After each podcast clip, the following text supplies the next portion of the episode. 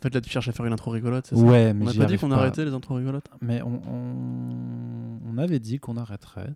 Les gens aiment bien dans The Pulse le côté scientifique, un peu documenté et tout. Peut-être qu'on faut qu'on arrête de faire genre qu'on est drôle en fait. Je pense qu'on n'est pas drôle. hein. Moi, je pense qu'on est plutôt marrant. et, euh, et je propose d'ailleurs à- cet égard de lancer le hashtag euh, Arnaud Rigolo, euh, si, si vous êtes d'accord, qu'on est marrant.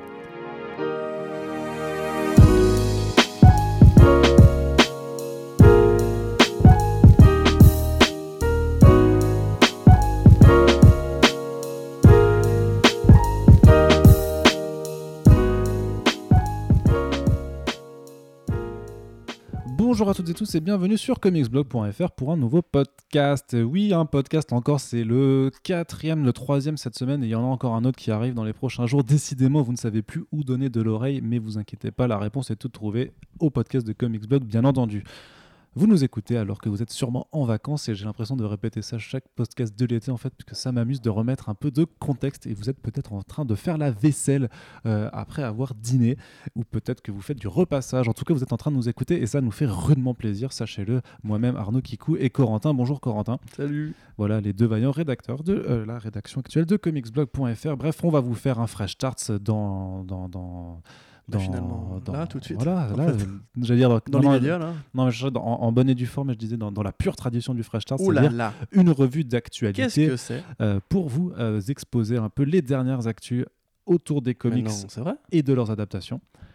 Alors les comics, qu'est-ce que c'est? Eh ben, c'est Euh, C'est de la BD pour enfants BD. avec euh, des gens qui font pif paf pouf la bagarre euh, en couleur. Voilà. D'ailleurs, euh, le générique de Batman. Ah, je vais rien dire pour ceux qui l'ont pas encore vu, mais bref, continue. Le générique de Batman. Mais oui, tu. Enfin, hors micro, hors micro. D'accord. Voilà.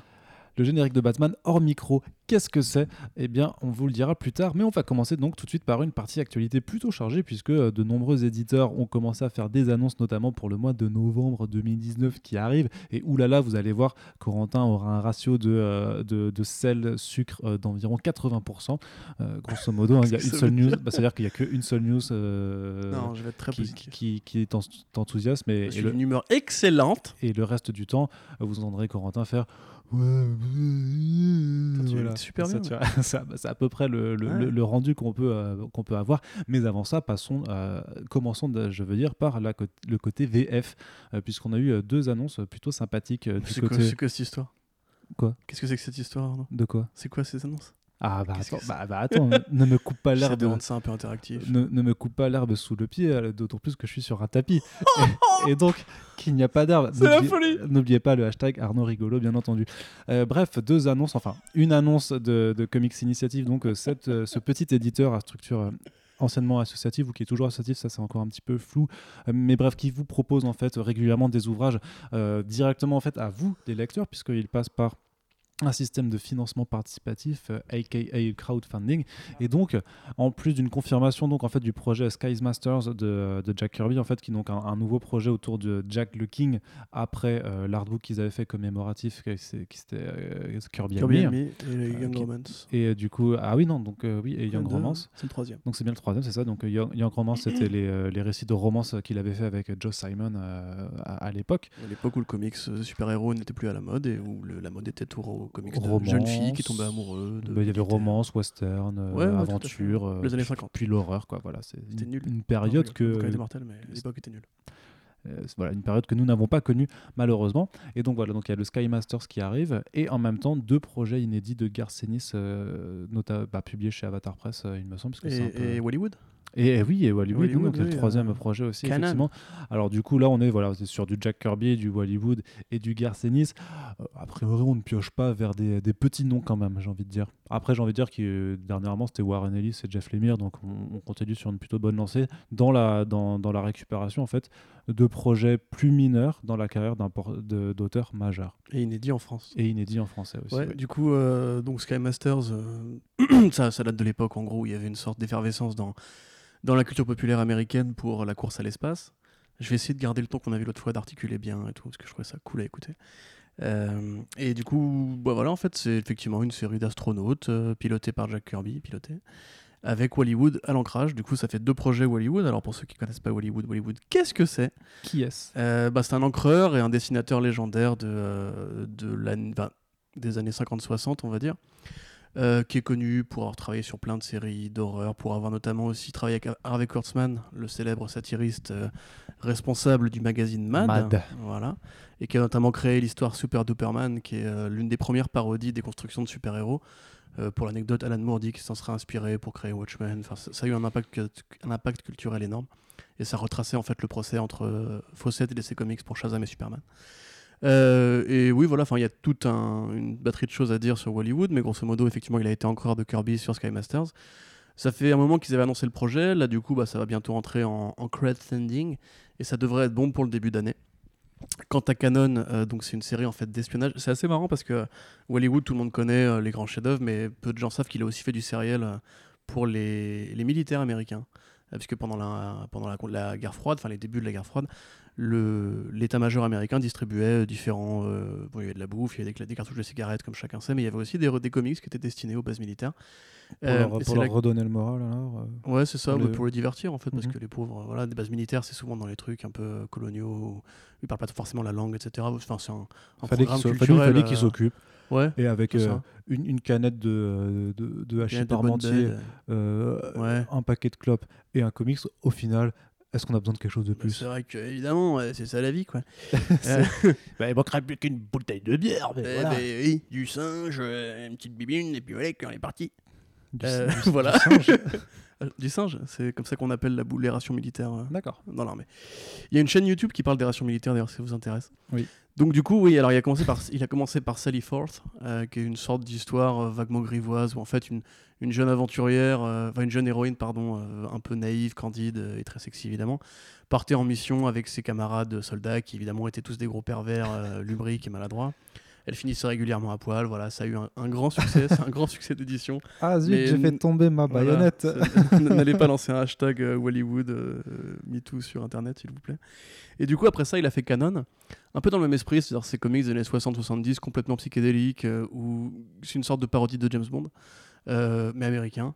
euh, qui pareil va être euh, constamment la proie de villes euh, et vénales euh, femmes euh, sensuelles qui vont essayer de le manipuler avec leur corps et il va péter des gueules grosso modo voilà c'est très pulp c'est très euh, rétro euh, pour les amateurs de, de ce genre de délire je dirais que c'est un peu fluide glacial dans l'approche même si c'est moins parodique euh, parce que c'est quand même c'est second degré mais il y a quand même une vibe vraiment c'est de la vraie BD tu vois Mm. Euh, du coup c'est deux projets assez intéressants effectivement pour qui aime bien les raretés et les grands auteurs euh, pour le coup, Garth Ennis, c'est un autre délire, puisque en fait, ces deux œuvres, euh, parce que Garth Ennis, tout le monde connaît The Boys, Preacher, Just a Pilgrim, Hellblazer, Punisher et compagnie, mais il a toute une, toute une galerie de publications qui n'ont jamais euh, été très connues, en fait, simplement. Il a fait plein de trucs, plein, plein, plein, plein, plein, plein de trucs. Bah, qu'il il a fait DX, il a fait, il a fait DX, il a fait, je voulais dire surtout The Pro, qui est une prostituée super héroïne. C'est une œuvre Oui. euh, complètement, euh, complètement conne. Je crois que c'est c'est tout chez Avatar Press en plus, non? Ou, ou Euh, je, principalement? je- je suis pas sûr pour. The Pro, mais. euh, Je crois que c'est Image The Pro, avec Amanda Conner et Jimmy Palmiotti. Oui. Et ne lisez pas ça, hein, c'est très dispensable en l'occurrence. Mais, euh, enfin, sauf si vous avez un humour très gras. Mais parce que là, en Euh, l'occurrence, c'est- des travaux Avatar Press, ou Avatar Press, quand même, bah, c'est là où il avait quand même créé euh, Crost avec euh, Jason Burroughs, et c'est quand même un peu les- la maison d'édition indé qui sert un peu Et de défouloir, qui sert un peu de défouloir aux, aux auteurs, et notamment où Garsonis ouais, s'en donne Ouais, un peu à cœur ouais. joie. Quoi. C'est carrément, c'est carrément le mouvement c'est- Mais après, en l'occurrence, Enid s'est pas trop défoulé, à part sur Crost, parce que Caliban, c'est pas, c'est pas une. Enfin, c'est graphique, évidemment, c'est Voilà. très violent. C'est donc, euh, pour ceux qui ne voient pas, c'est une série euh, à la Alien, où un équipage de, de mineurs, euh, enfin de mineurs de, de la profession mineure, oui. Euh, un équipage minier, voilà, va croiser une entité alien et euh, se confronter à la claustrophobie de l'espace, à la The Thing, un jeu sur le- la, la santé mentale à la Howard Phillips Lovecraft. C'est très bien fait, c'est pas très bien dessiné, mais c'est vraiment une très bonne lecture. qu'il dessine Je euh, voilà, j'espère que tu as des fiches sur toi. Oui, Euh, c'est très bien fait, effectivement.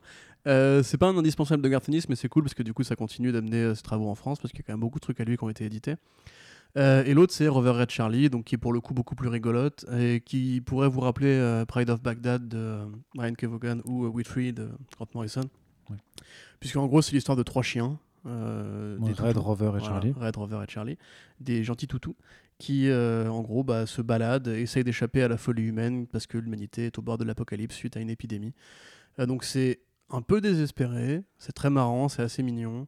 Euh, voilà, ça devait être édité en, par Ankama à une époque, il est même encore listé sur, le site d'Ankama, mais ça ne s'est jamais fait apparemment, donc on est content de voir que ça va arriver.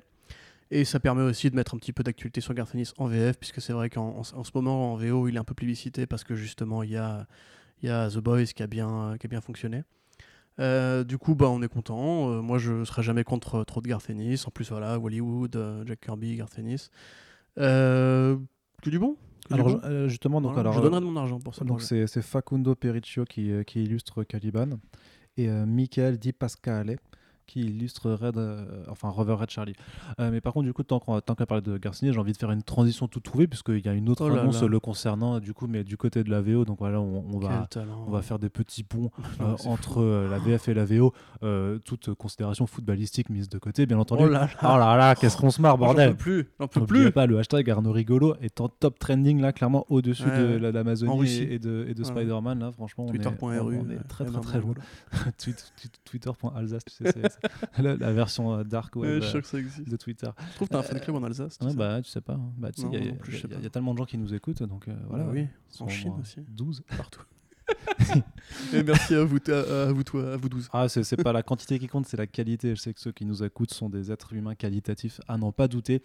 Et euh, qu'est-ce que je voulais dire? Oui, Garçanis, du coup, qui revient chez Marvel pour faire du Punisher, ou, euh, ou je dirais du, Punisher. du Punisher. Euh, Comme, alors, le Punisher, c'est la version leader price de Punisher. Attends, toi, toi, tu dis Wolverine, hein, je te rappelle. Wolverine. Non, tu dis Wolverine. Non, Wolverine. je sais pas ce que t'as dit, tu dis Wolverine. Wolverine. Wolverine. Je sais pas. On- Logan. Écoute, on a chacun nos, nos, nos tics Le de, prononciation. Serval, même. Ouais. Serval, je trouve ça mortel comme nom. Ah non, c'est naze. C'est trop bien. C'est trop pourri. Serval C'est Oui, très très avec nul. les gros doublages des années 90. Bref, du coup, The Punisher qui revient faire deux titres. Euh, non, pas The C'est Punisher. c'est lui, c'est lui, il revient. alors, c'est Voilà. The Punisher. il revient, Il a arrêté les M16, maintenant il est passé au crayon. C'est ça, maintenant il, il Voilà. écrit. Il écrit- dessine, il dessine. il écrit Garcenis, ça, ça a plutôt pas mal. rigolo. hein. Non, mais Invité Comic Con, le Punisher. donc euh, Garcenis qui revient chez Marvel pour faire du Punisher, sachant que son dernier travail c'était avec Goran Pavlov euh, sur euh, The Platoon. The Platoon, qui était plutôt bien. Où c'était vraiment un récit un peu à part du Punisher, parce que ça remontait vraiment dans, dans ces années où il était militaire euh, durant la guerre du Vietnam. Et donc là, par contre, ce sera autre chose, deux projets. Donc, quels sont-ils, toi qui es un gros fanzouz euh, à la fois de Garcenis et à la fois du Punisher? Ah bah l'un ne va pas sans l'autre, hein, selon moi. Mais enfin, il y a des gens qui préfèrent évidemment Rukan, Edmondson et compagnie. Mais euh, pour moi, le, le meilleur auteur sur le Punisher, c'est. euh, J'arrêterai pas de le dire, je m'en fous. bah sur Garth Ennis. tu, tu- tu fais ce que tu sur le veux. Punisher, c'est Garth Ennis. Alors du coup, je suis content que le Punisher se mette à l'écriture, du coup, pour deux projets. Euh, sauf, alors on n'en sait pas grand-chose en fait pour l'instant. Mais en gros, Garth Ennis était invité à la Lakes euh, Art Comics Festival pour et du coup, il a réalisé une petite interview avec avec les équipes locales pour parler un petit peu de ses projets d'avenir. Alors, il a évoqué plein de trucs. Il a évoqué un roman graphique euh, sur euh, encore deux pilotes britanniques pendant la Seconde Guerre mondiale. Ce sera jamais que le cinquième. Il, Euh, il aime beaucoup les récits de guerre. hein, mais c'est ça, en fait, tu vois, tu ne parlais de- cache pas. Tu parlais de The Platoon, mais effectivement, The Platoon, c'est très précisément, c'est pas, un bouquin Punisher en fait. C'est un bouquin sur un héros de la guerre du Vietnam. Il se trouve que c'est Frank Castle. Bon, très bien. Ça aurait Mais pu ne pas voilà, être ça aurait Frank pu être Castle. n'importe qui d'autre. Il a juste profité d'une porte qui s'ouvrait pour lui. Euh, du coup, bah, soviet, euh, on imagine que ce sera un peu le même délire, puisque a priori le nom évoque quelque chose de russe. Très récemment, chez TKO, il a fait euh, Sarah, l'histoire d'une sniper russe. Steve tout à fait, un très bon, très bon bouquin qu'on vous conseille. Dont il faudra que tu fasses une critique d'ailleurs. Ouais, ben à l'occasion. Il a du coup fait ce bouquin-là, et donc a priori c'est peut-être une thématique qui l'a suffisamment intéressé pour y revenir avec Frank Castle. Et l'autre c'est Get Fury, donc le titre indiquerait très clairement que bah, Nick Fury reviendrait. Alors dans un cas soviet, ce sera Jason Burroughs, un de ses partenaires de longue date sur le Punisher. D'ailleurs, euh, Punisher Get Fury, qui est un petit peu inspiré de, de cette fameuse chanson, dans le refrain on dit We're up a night to get Fury. Et Voilà. du coup, euh, Le voilà, hashtag, et- le hashtag, oubliez et pas Get Fury, ce sera Goran Parlov, encore une fois, euh, excellent artiste de, T'as trop le seum. Ce qui est, ce qui est trop bien, c'est qu'il me regarde, il est désespéré. Il y a, il y a- il y a- il y a son regard qui s'éteint. Et, et c'est génial. Vas-y, Moi, continue. en fait, je suis mis pour faire un podcast. Ah vois, oui. Il y en a qui travaillent ici, monsieur. Ah oui. Ah, Donc, tu, tu euh. Goran Parlov, effectivement, un excellent artiste qu'on a vu avec Mark Miller sur, Starlight, sur Starlight. Oui. Et qui était vraiment excellent, justement, sur ce Frank Castle, très lumineux, très sain, très pur, avec euh, The Platoon. Donc, plus de Garcini, c'est toujours une bonne chose. Euh, il a aussi apparemment une histoire de voyage dans le temps en cours, j'imagine, chez Aftershock, parce qu'il veut pas dire chez quel éditeur c'est. Euh, et il va, il va revenir faire un peu de crust. Donc, le mec est sur tous les fronts, littéralement. C'est cool. Ce serait bien s'il arrêtait un peu de nous faire chier avec ses militaires, parce que c'est vrai que moi je l'adore, mais euh, ces histoires de guerre euh, très. euh, où il révère vraiment la chose militaire en disant les pilotes, c'est héros, etc. ça devient un peu pénible. Euh, J'aimerais juste, moi, des bonnes histoires où ça Est-ce que tu penses qu'il a quand même encore beaucoup de choses à dire sur le Punisher? Parce qu'il a quand même justement. euh, Bah, c'est ça qui est intéressant, c'est que c'est une œuvre très très longue, très complète et qui passe par plein de détours. Je sais pas, c'était Bleeding Cool qui disait que ce- il y avait une, une conti- une continuité Garcenis pour le Punisher en fait, littéralement. Un peu comme il y aurait une continuité Bendis pour Daredevil avec euh, End of Death, tu vois. C'est vraiment ce genre d'auteur qui aime tellement un personnage qu'il peut y revenir constamment et enrichir le mythe. Là, The Platoon, c'était encore une fois, c'était une origine à l'origine, tu vois. hmm. C'est-à-dire qu'en gros, bah, c'était avant que la femme de Castle soit, enfin les enfants de Castle soient, soient- se fassent tuer, pardon. Mais du coup, bah, il instillait l'idée que déjà à la base, en fait, la guerre avait déjà fait de lui un autre homme, un homme différent, un homme plus violent. Et du coup, c'était pas inintéressant. Donc, Que la guerre brise les hommes. et Garth Ennis avait fait aussi du Nick Fury, euh, donc c'est cool de voir. De toute façon, c'est- tout- lui, il est horreur des super-héros. Tout ce qu'il aime, c'est les porte-flingues, les espions, les militaires, les, les- les guerriers, etc. Donc, euh, d'ailleurs, je suis tombé récemment sur une mini-série Thor qu'il a fait avec Glenn Fabry. C'est ultra violent, il y a des têtes coupées, il y a des, des gros mots partout. Il y a un nazi, et c'est un des héros. Un des héros, c'est un nazi de la Seconde Guerre mondiale qui est téléporté dans le présent et tout. C'est bah, c'est complètement bizarre que Marvel publie ça, et du coup, bah, voilà. Bah, C'était à l'époque, j'ai envie de dire, où Marvel avait des couilles. Et justement, ça me per- politique. ça, peut- voilà, ça me permet de faire une transition une fois de plus toute trouvée. Alors ces transitions improvisées qui sont en train Ouais, de foutre fais- en l'air, euh, en train de foutre en l'air mon conducteur, mais ce n'est pas grave. Justement, on va faire un petit point. euh, oh non, la, Sur les po- couilles de Marvel. la politique dans les comics, vraiment, c'est trop nul. Et justement, c'est pas vraiment en rapport avec les comics même, mais bon, voilà, Marvel euh, et Art Spiegelman, donc euh, c'est la On dit Marvel. auteur de Mouse, euh, se sont brouillés sur euh, la question d'un- article, d'un essai que devait faire justement Art pour un, un bouquin publié conjointement par Marvel et Folio, je sais plus quel. Hein? Non, non, rien, continue. Bah, Tu dis, as dit Art en fait, je sais pas, on dirait que c'est ton pote, tu vois. Bah, Essaye de faire c'est son, son prénom, le, quoi. le petit Art. C'est comme Garth, quoi, Le petit Artie. C'est comme, quoi, tu vois. Et, et, euh, Brian, quoi, tu vois. Tu sais, Ouais, euh, c'est vrai qu'il n'y a pas de diminutif pour Garth par contre. Ouais. Ouais. Donc Art Spiegelman, voilà, qui livrait un essai justement sur un- dans un bouquin qui parle des comics du Golden Age, où il fait une mention sur le fait, d'en- justement, où il fait un, un parallèle en fait avec notre société contemporaine et se permet euh, d'imager en fait euh, ce très cher Donald Trump en Orange Skull vis-à-vis de la figure bien connue du Red Skull et de dire bah voilà il y a un Orange Skull qui terrorise le monde. Ça n'a pas plu à Marvel qui a demandé à, à l'auteur de retirer ce passage. Art Spiegelman a dit allez vous faire mettre? Euh, je ne le ferai pas, euh, ce que l'on peut comprendre. Et du coup, euh, le l'essai en question s'est retrouvé publié dans The Guardian, qui a a priori un peu plus de testicules que Marvel. Enfin, c'est un- c'est une préface. Une préface. C'est pas juste lui qui a écrit un article sur un blog ou quoi. Non, c'est pas. un- Oui, non, c'était la préface pour voilà, le bouquin. préface commandée par un bouquin qui fait du coup un, un éditeur anglais assez respectueux, Fo- Folio So- Society, C'est ça, la folie. qui, euh, ben, dans l'idée, n'a rien à voir avec Marvel, mais vu que ça parle de comics Marvel, Marvel est for- forcément co-publisher dessus. Et euh, bah, moi, je l'ai lu, du coup, cette préface, et elle est assez intéressante, puisque, bon, on- au-delà de donner des cours d'histoire à tous ceux qui ne sauraient pas le contexte dans lequel sont apparus les comics, on le rappelle à ceux qui, du coup, seraient des théoriciens du complot, euh, SJW, qui voudraient absolument s'instiller dans la matière comics euh, depuis les dernières- les années. Que depuis le début, en fait, Jack Kirby et Joe Simon, quand ils ont créé Captain America, bah, l'ont fait avant que la guerre commence, à l'époque où il y avait un parti nazi aux États-Unis, et c'était vraiment une prise de position d'auteur engagé contre le nazisme en, Europe, donc c'était politique. Que les premiers numéros de Jerry Siegel et Joe Shuster étaient politiques avant que l'éditorial ne leur dise de calmer le jeu avec la justice sociale.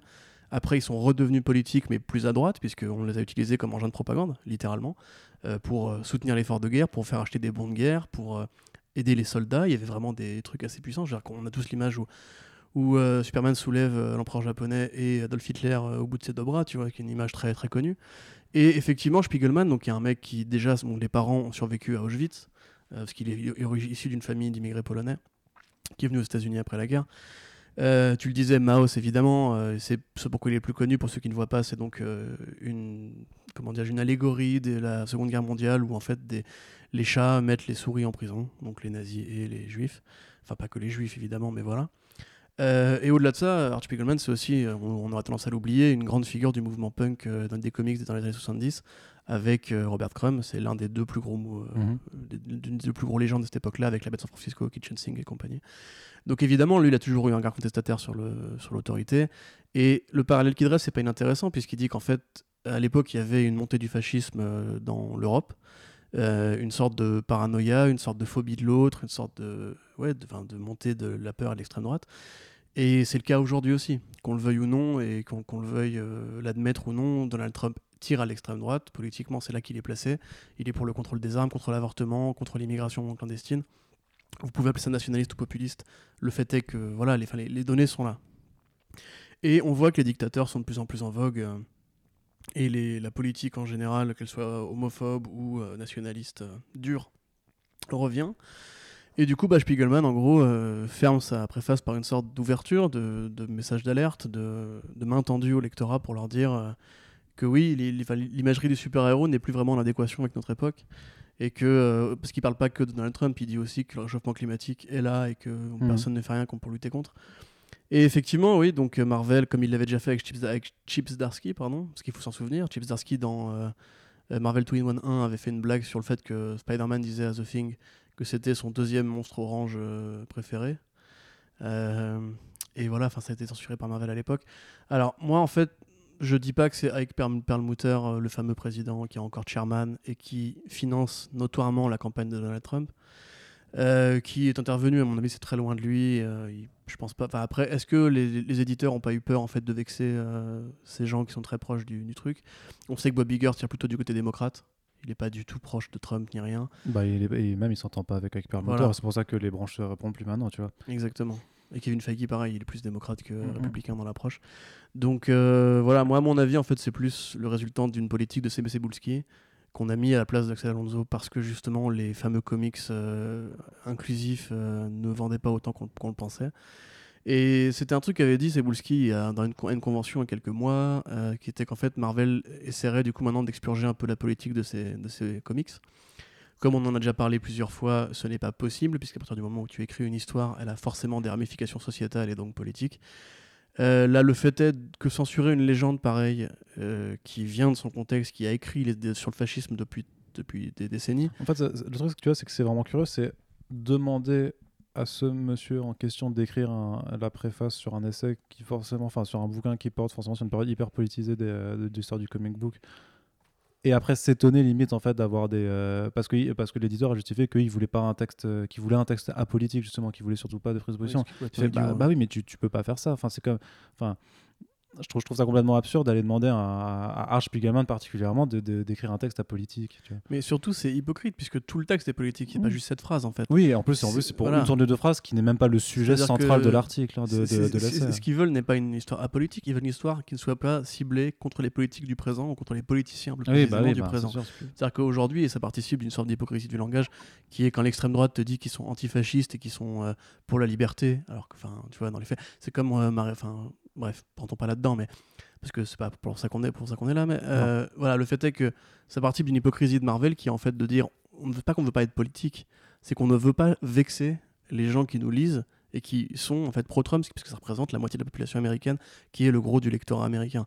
Donc en fait, c'est comme tu disais tout à l'heure, tu utilisais le mot couille, euh, c'est clairement qu'ils n'ont pas de couilles, qu'ils en viennent à la censure pour euh, se justifier ça, particulièrement avec Spiegelman, qui est quand même pas le mec qu'il faut emmerder en général, parce que voilà, c'est, euh, je vais pas dire que c'est le Claude Lanzmann du comics, mais il a quand même particulièrement lui l'expérience du fascisme de par sa famille, de par son héritage culturel et de par ses œuvres. Donc évidemment, euh, c'est choquant, évidemment, c'est vraiment euh, bête, et j'aimerais bien savoir qui a, bloqué à ce niveau-là, parce que la blague sur le Orange, Orange Skull lui-même le dit, il trouve pas que ce soit si, si méchant que ça. Enfin, il y a des tas de choses bien pires que ça à dire sur Donald Trump. Euh, voilà, et puis accessoirement, voilà, on, a, on a eu d'ailleurs un- une réaction d'un lecteur dans nos commentaires à nous qui défendait justement le fait que ce genre d'attaque euh, personnelle euh, n'incitait pas à, à la bienséance et à l'ouverture de débat. Enfin, elle le disait pas comme ça, mais voilà, j'espère de, de, de schématiser. Mais il faut se rappeler que Donald Trump lui-même, c'est le premier mec qui va donner des surnoms à ses adversaires politiques pour les décrédibiliser, Bah oui, qui va être Crooked- très Il y avait Crooked Hillary notamment. voilà, c'est ça, qui va être vois, très donc, euh, vociférant sur, euh, sur Twitter, qui va être agressif, parfois méchant avec nous, avec les Français, tu vois, limite, euh, c'est ce qu'il a fait avec Ma- Emmanuel Macron. Donc euh, voilà, quand tu as créé un monde aussi merdique euh, que, les, que les États-Unis sont aujourd'hui, je trouve que Orange Skull, c'est vraiment pas ce qu'il y a de pire Oui, mais c'est une comparaison à un nazi, alors ça se fait pas. Bah oui, peut-être pas la seule comparaison qu'on pourrait faire entre Donald Trump et les nazis, hein, mais. euh, Non, mais en plus, non, mais surtout que- pas, non, voilà, non, mais surtout- Godwin, Non, mais, voilà, au-delà du point Godwin ou juste de, de, de fait qu'effectivement Rescue ce soit, soit un nazi, c'est juste en fait de, de dire qu'il y a un grand super vilain, Oui. tu vois, c'est- plus la, la- la comparaison. du fait et, les idéaux fascistes, la, la peur de l'autre, le contrôle, euh, les, les flics dans les rues, enfin tout ça revient vraiment. Donc euh, voilà, c'est pas, enfin moi je trouve que c'est vraiment très, euh, ce que dit Art Spiegelman, tout le monde le sait déjà, tu vois, enfin ceux qui savent le savent déjà. Il y a, enfin c'est vraiment, c'est c'est nul de leur part quoi. Je trouve ça vraiment euh, abject. Et euh, voilà, je suis pas content. Enfin, voilà. Non, mais ça, ça, ça ne fait plaisir à personne et euh, c'est un petit peu dommage. Mais comme dit, heureusement qu'on a The Guardian à côté qui publie le texte en question plutôt que Mm. juste que ce soit perdu. Donc, du coup, c'est Roy Thomas qui récupère la nouvelle préface. Effectivement, Roy Roy Thomas, Thomas. pareil, n'est pas du tout politisé. hein. Il a quand même dit que les flics qui utilisaient l'image du Punisher pour taper sur les mecs étaient tous des, des gros tarés et que le personnage, il l'avait pas créé pour ça. Donc, euh, Roy Thomas, Voilà. d'ailleurs, qui sera présent euh, au mois d'octobre à Comic Con Paris, ce qui me permet, ce qui me permet de faire une transition tout trouvée, de revenir un peu du côté français. C'était juste pour faire un petit nouveau point sur, les invités là qui, arrivent en, en septembre et en octobre. Donc du côté Comic Con Paris, on a David Lopez et Donny Cates qui seront présents. Donny Je- Donc j'ai envie de dire qu'on est plutôt content. Donc un artiste, euh, un artiste et un scénariste cette fois-ci. Euh, Donny Cates, est-ce qu'il faut encore le présenter? C'est quand même un peu, j'ai envie de dire, le, le, le pendant Scott Snyder de chez Marvel. quoi. ouais, bah, en plus. euh, Oh. que- que- comment, comment de vexer personne avec cette comparaison pourrie Bah, Euh, c'est- l'auteur superstar de Ouais, c'est Marvel, ça, voilà, clairement. Du moment. Euh, Ouais, ouais, ouais, ouais, clairement. simplement. Guardians, euh, Venom, euh, quoi d'autre Absolute Carnage, Absolute Carnage, euh, Silver, Surfer, qui est très bien, très très bien. Euh, ouais, super scénariste, euh, vraie montée, ce serait cool. Enfin, c'est cool justement de le voir maintenant, avant que ça devienne une rockstar trop puissante pour euh, qu'il s'approche du marché français. Je suis super content. On a vraiment une très belle Comic Con quand même. Le panel fait, fait plaisir et c'est pas fini. mais hein. toute la setlist, hein, je trouve Mm. vraiment, là, ça, ça, ça va, ça va déplacer du fan de comics pour le coup. Donc, euh, ouais, très clairement, bah, moi, je lui ferai signer un petit, un petit Venom. Voilà, tranquillou bilou. Et euh, tu veux parler du deuxième? Non, j'ai pas envie. D'accord. ok. Voilà. Bah, salut. C'est mort. Non, non, mais si, c'est David Lopez qui fait un, un titre en indé là qui s'appelle Black Hand Iron Hand, euh, qui arrive chez, chez Urban justement. euh, conjoncture euh, a priori euh, évidente hein, euh, que quand, quand des albums sortent et que des artistes sont présents à Comic Con Paris parfois c'est bien d'aligner quelques, quelques Mm. plans donc moi je suis plutôt curieux je connais pas énormément son travail je t'avoue mais je suis curieux de voir du coup ce, ce récit de super-héros mais en indé qui- qu'il a écrit et dessiné par lui-même du coup donc c'est un, artiste et, et auteur Mm. et pour moi, bah forcément, ça me permet de trouver des angles de questions intéressants pour les interviews, puisque bien sûr, quand un invité est annoncé, je ne pense qu'à ça. Je ne pense que interview. Et pas de Mhm. dédicace comme toi, Villeméan. Euh, Oh. Villemanant, pardon. Ouais. Mais bref, J'aurais pas grand chose à dire de, de Nick Cage. Pour moi, il, a, il, est, il est très bon, mais j'attends encore qu'il germe. Tu vois. Pour l'instant, c'est juste un mec super efficace, super talentueux, qui a plein de bonnes idées. Mais euh, j'attends encore de voir sa bibliographie en tant qu'auteur. Parce que bah, tu peux quand même le voir, Oui, parce qu'il a fait The Ghost oui. Fleet, euh, God Oui. Country, Non, Interceptor, il a quand même beaucoup de titres. Et d'ailleurs, il a commencé par là, Mhm. quoi. Il a fait Ouais. beaucoup de titres indés ouais. avant d'être euh, Mais je, repéré. je trouve qu'il lui manque un chef-d'œuvre en définitif en indé. Tu vois. Pour l'instant, c'est très bien.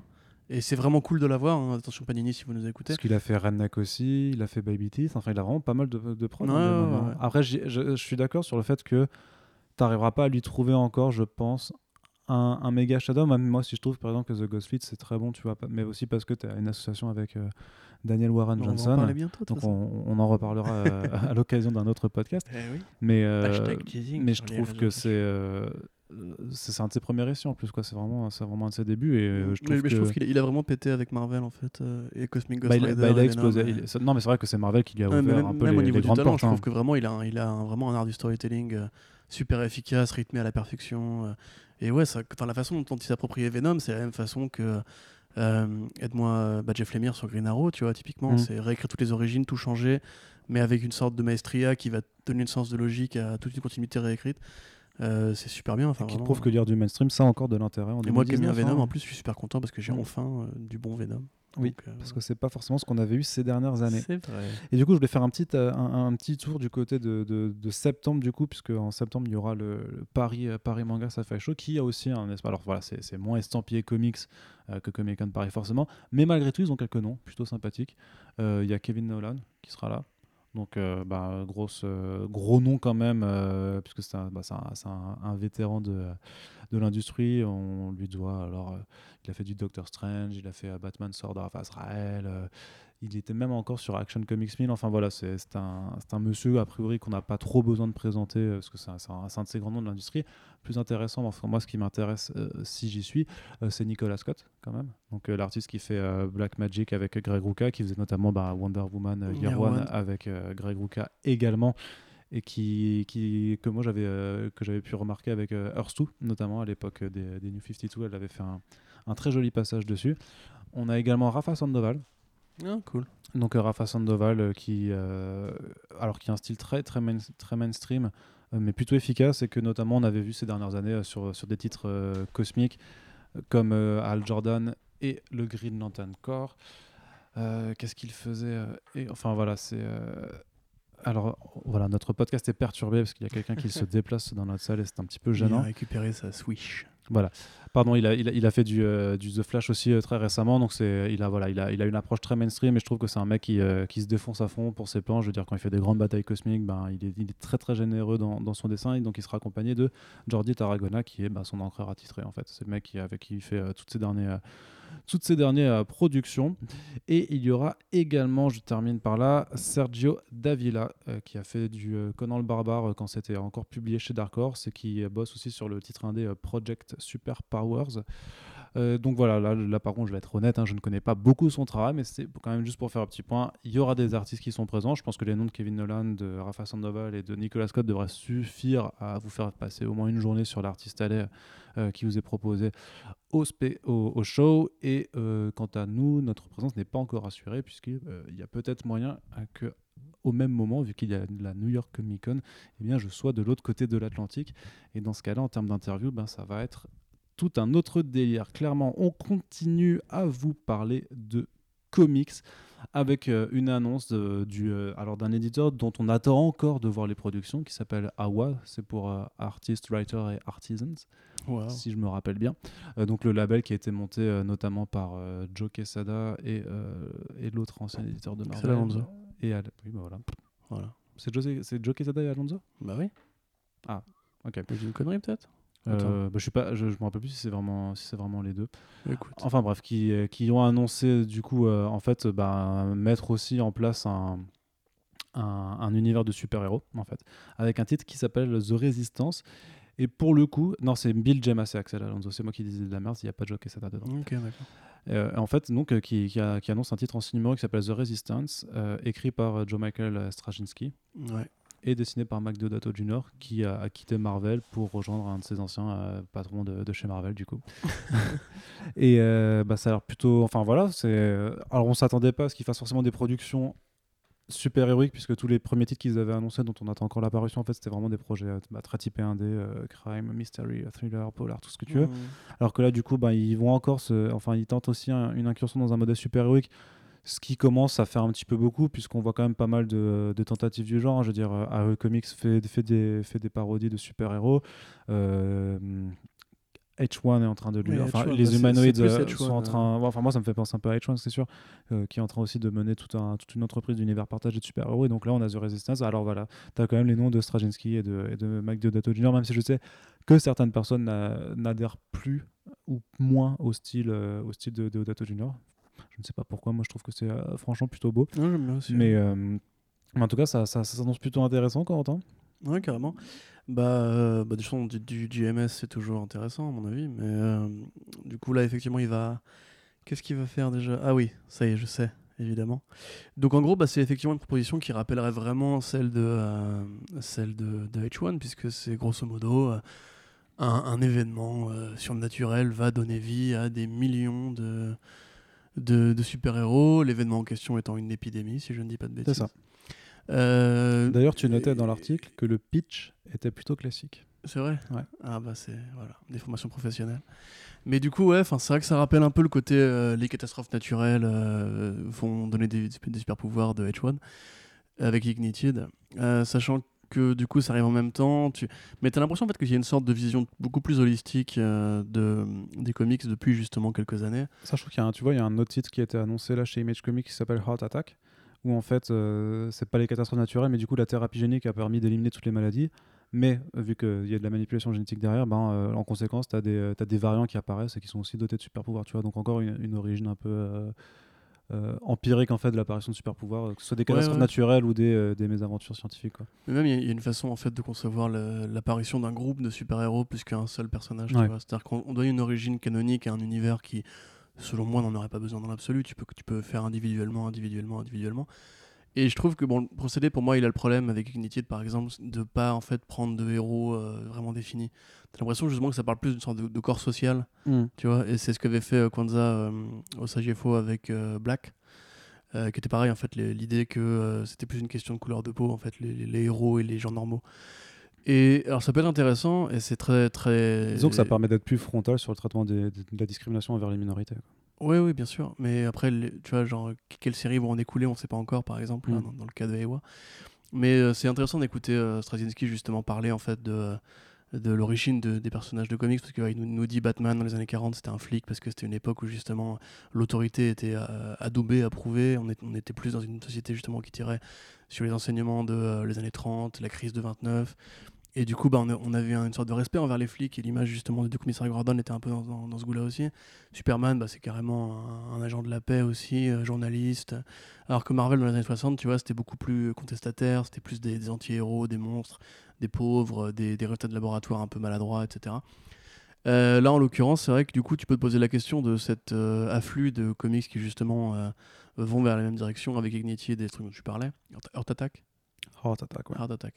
Euh, sur en fait ce que ça dit un petit peu de la conception justement de, héros aujourd'hui, comment on cherche des figures et le fait justement de qu'elles soient dans une sorte de groupe euh, qui peut-être parlerait à l'instinct grégaire d'aujourd'hui où on cherche tous des espèces de mouvements sociaux, de, de hashtags, de, ouais, ça, de groupuscules euh, dans un monde qui est quand même assez divisé. Donc moi je trouve ça intéressant et c'est vrai que écouter, écouter Straczynski parler d'espoir et du fait que les BD, la BD peut encore changer un truc et donner des idéaux et, et être très pragmatique et s'adresser justement à, à des millennials qui ont le pouvoir de changer le monde demain, c'est super intéressant. Mm. Euh, L'exécution il, par il est au contre... courant que euh, les millennials, par contre, s'abonnent à Netflix et lisent pas de BD ou... euh, ah, c'est pas vrai, il y a des Ah, millennials le qui cynisme, prend, ah là là, non, ah t'es là dur, là t'es dur, t'es dur, t'es dur. Ah, je suis salé. Euh, mais ouais, du coup, euh, c'est c'est incroyable, T'as incroyable. vu ça? C'est génial, Arnaud rigolo. Euh, mais du coup, voilà, moi en fait, sur le papier, je trouve ça super intéressant. Je ne demande qu'à être convaincu. Mais c'est vrai qu'une mini-série qui va me dire en gros comment l'humanité a euh, shifté après une épidémie, etc., ça m'intéresse quasiment pas en fait. Je trouve Straczynski a quand même fait Sense8 récemment avec les Wachowski. D'ailleurs, je ne comprends pas pourquoi il n'y a pas eu une suite en comics, une saison 3 en comics plutôt que de ce final euh, Christmas special, enfin de special pourri là. Parce que du coup, ça parlait un peu de ça aussi, tu vois. C'était une sorte de, road trip à travers le monde, euh, avec euh, des puissants et des minorités à pouvoir, euh, qui dépassaient un peu le statut d'être humain, avec une sorte d'unité un peu dans les races, les sexes et compagnie. C'était super intéressant et quelque part, euh, j'espère que Straczynski continuera à travailler dans ce genre de domaine. Mais là, du coup, bah, une origin story, un univers, c'est toujours un peu besogneux. hein. On s'en rend compte. il y a Ça, pas ça veut dire de réinventer la roue, quoi. Bah ouais, c'est ça, quoi. Je veux dire, on est quand même à une, un- à une époque particulièrement aujourd'hui où. Et justement, la- l'afflux, comme tu disais, avec Hoy, avec H1, avec euh, TKO et compagnie, il y a vraiment l'impression que tout le monde veut avoir ce côté. euh, nous, on a un gimmick hyper intelligent qui, qui va différer de Mais- Marvel et DC, Mais mais Après, j'ai pas, pas envie d'être euh, d'être hyper cynique là-dessus, mais moi, dans cet euh, afflux de propositions et de- d'univers de, super-héros et de, et de variations du genre, tu, tu vois ce que, ce que je vois derrière je bah, pense qu'ils cherchent. euh, En fait, c'est des. euh, Alors, moi, j'ai envie de croire quand même qu'il y a toujours une proposition artistique derrière et qu'il y a vraiment des créatifs qui sont motivés, qui ont vraiment envie de raconter des belles histoires et d'avoir des, des choses à raconter. puis l'un n'empêche pas l'autre. Mais oui, l'un n'empêche pas l'autre, mais j'ai quand même l'impression que, que le, le point de chute premier, c'est quand même l'IP, c'est l'adaptation, c'est les contrats avec la TV et, euh, Mm. et le cinéma, parce que malgré tout, ce sont les deux médias de- du divertissement de masse clair, les, les plus clair. intéressants. hein. Et puis c'est d'autant plus triste de voir justement euh, les humanoïdes associés qui sont quand même une boîte qui, qui, qui a quand même un historique incroyable, mais genre Metal Tabaron, Incal, euh, Mobius et compagnie, tu vois, faire justement un truc très conventionnel, limite très américain dans l'approche. Moi, je- j'espérais vraiment qu'ils allaient apporter leur côté un petit peu européen et, et taré, et over the top et compagnie à la BD américaine. Et enfin, ils le font avec Heavy Metal en un sens. Enfin, ils l'ont fait avec Metal en un sens, que maintenant ça ça leur appartient plus. Mais aujourd'hui, tu vois, t'as l'impression que. euh, ouais, c'est un. Pour l'instant, moi, je demande vraiment à avoir un gros personnage ou un concept vraiment, euh, vraiment bien fort, solide, qui t'accroche. En fait, c'est ce que ça me rappelle, ça me rappelle les années 90, où tout le monde faisait des personnages en réponse aux autres personnages, tu vois. Genre, t'avais Spawn, euh, il avait dit physiquement, c'est un croisement de Spider-Man et, euh, et Batman, et ses pouvoirs, en fait, c'est ceux de Superman, mais contrairement à lui, je vais lui mettre une limite. Tu vois, un peu ce qu'ils ont fait après, plus tard, avec, euh, avec le Sentry, tu vois. Mm. C'est cette espèce d'aspect réactionnaire de genre on se positionne par rapport à DC et Marvel et contrairement à eux on va pas faire une figure d'autorité centrale qui va être Superman on va plutôt faire un truc plus, plus social qui, passe de la, qui part de la base et compagnie mais t'as envie de dire ouais mais j'ai déjà les X-Men j'ai déjà plein de trucs qui parlent de ça déjà tu vois donc ouais moi je suis beaucoup Oui, plus excité par leur projet en, in- enfin, de- d'auteur indé on va dire chez Ewa il y en a quelques-uns qui ont l'air vraiment top que par ça tu vois Je- si JMS demain fait une série à l'Earth 2 euh, avec une- un corps de super-héros qui doit lutter socialement, etc., je serais grave chaud. pour l'instant, euh, même avec Mac Deodato, tu vois, je vais le lire évidemment. Mais euh, le pitch, ouais, fait très pilote de série télé, tu vois. Hmm. C'est un peu l'éclipse de Bah, Heroes, tu ouais, vois. ouais. euh, Et du coup, bah, oh, non. Enfin, pour l'instant, on verra. Mi figue, mi raisin. Attends, je suis quand même sucré depuis le début du podcast. Ouais, bah, j'ai, ah, j'ai réussi à agencer mon conducteur pour aborder la partie euh, je m'en bats les couilles, du coup, euh, que maintenant. Bravo. Voilà. Donc Mais là, vra- vraiment, lisez l'interview de, de Strass sur euh, Hollywood Reporter. Parce que j'ai pas tout traduit, hein, évidemment. Mais c'est vraiment super inspirant de voir Cosmec justement continuer à se poser les bonnes questions en 2019. Et j'espère vraiment qu'il va aller après cette mini-série euh, vers un truc qui justement ira plus frontalement sur les problématiques de société. Parce que s'il y a un truc que tu peux reconnaître à la BD, c'est qu'il y a- encore des idéaux qui sont véhiculés dedans. Mais c'est, là que moi, ce que je pense qui, est intéressant par rapport au fait que- qu'ils copient les X-Men, je sais pas quoi, c'est que justement, ils n'ont pas les pattes, par contre, euh, liées par leur IP, par leur licence, par le fait qu'ils soient déjà, euh, qu'ils appartiennent à des énormes conglomérats de style Disney machin, et qu'ils ont a priori pas de problème d'image encore trop importante qui leur permet d'aller, d'aller justement parler de choses euh, de façon beaucoup plus Ouais, bien frontale. sûr, bien sûr. Mais tu vois, genre, c'est comme dans Pacific Rim au début, Enfin, t'as si as 10 minutes qui te résument en gros ce qui s'est passé dans l'histoire avant. Tu t'en fous, ce que tu veux, c'est les personnages en fait. Ouais. Moi, je suis sûr que ça, va être, que ça peut être bien, mais je te recoupe de la nouveau, mini-série, mais, euh, non. La mini-série, justement, fait un peu cutscene d'intro de jeu vidéo, Mhm. tu vois, avant que tu commences à jouer. Et moi, j'ai envie de commencer à jouer tout de suite. Ah, c'est ça, parce que même Ignited, tu vois, ça aborde le problème de, de- des armes à feu et des Ah Ouais. tueries de masse euh, de, de Ouais, façon ouais, vachement ouais. plus frontale qu'aucun autre éditeur l'ait fait, tu vois. Donc ça. Ouais, mais je, je sais pas. Donc même si peut-être que je suis vieux jeu, mais je veux un personnage vraiment fort qui me tienne le truc, tu vois. Et des designs aussi, parce que Ignited, c'est pas possible. quoi. Ouais, bah ça- Et enfin, je veux dire, il y a- esthétiquement, c'est très bien dessiné, mais euh, enfin, où sont les, voilà, les années 90, il y avait des putains de costumes, tu vois, on peut quand même leur reconnaître ça. Moi, je veux, je veux des personnages qui sortent de la norme. C'est de la bande dessinée, c'est pas de la série télé. Et c'est là, par contre, je pense que tu as raison. Il y a un côté très facile à adapter. Même dans Omni, tu vois, il y a un côté facile à adapter. On te montre des idées visuelles que tu pourrais tout de suite faire en série télé. Mais je pense que c'est hein, moi je pense que c'est la recette, ouais, hein, c'est la des recette costumes, secrète, c'est d'essayer de faire des, des, des trucs clés en main.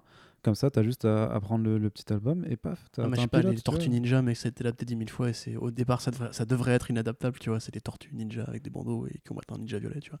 Et moi, je veux, je veux des designs. Je veux, voilà, je veux des trucs. Dragonfly, tu vois, c'est bien. The Wrong Earth, c'est bien parce qu'il a un costume qui veut rien dire et qui est mortel, tu vois. Il y a une Harley Quinn trop marrante et tout. c'est génial. Lisez euh, The Wrong Earth. Et on vous en reparlera en VF quand ça sortira chez Delcourt, ça du coup. Ouais. Parce qu'il y a plusieurs titres euh, Harry Comics qui arrivent chez Delcourt, dont euh, The Wrong Earth et euh, Second Comic de Mark Russell qui est, mortel. Il y a une petite scène d'intro où il, où, où il réimagine un peu la, genèse et du coup euh, il se fout de la gueule de, de, ben l'Ancien Testament de façon assez, assez incroyable. Puis tu as cette scène géniale où.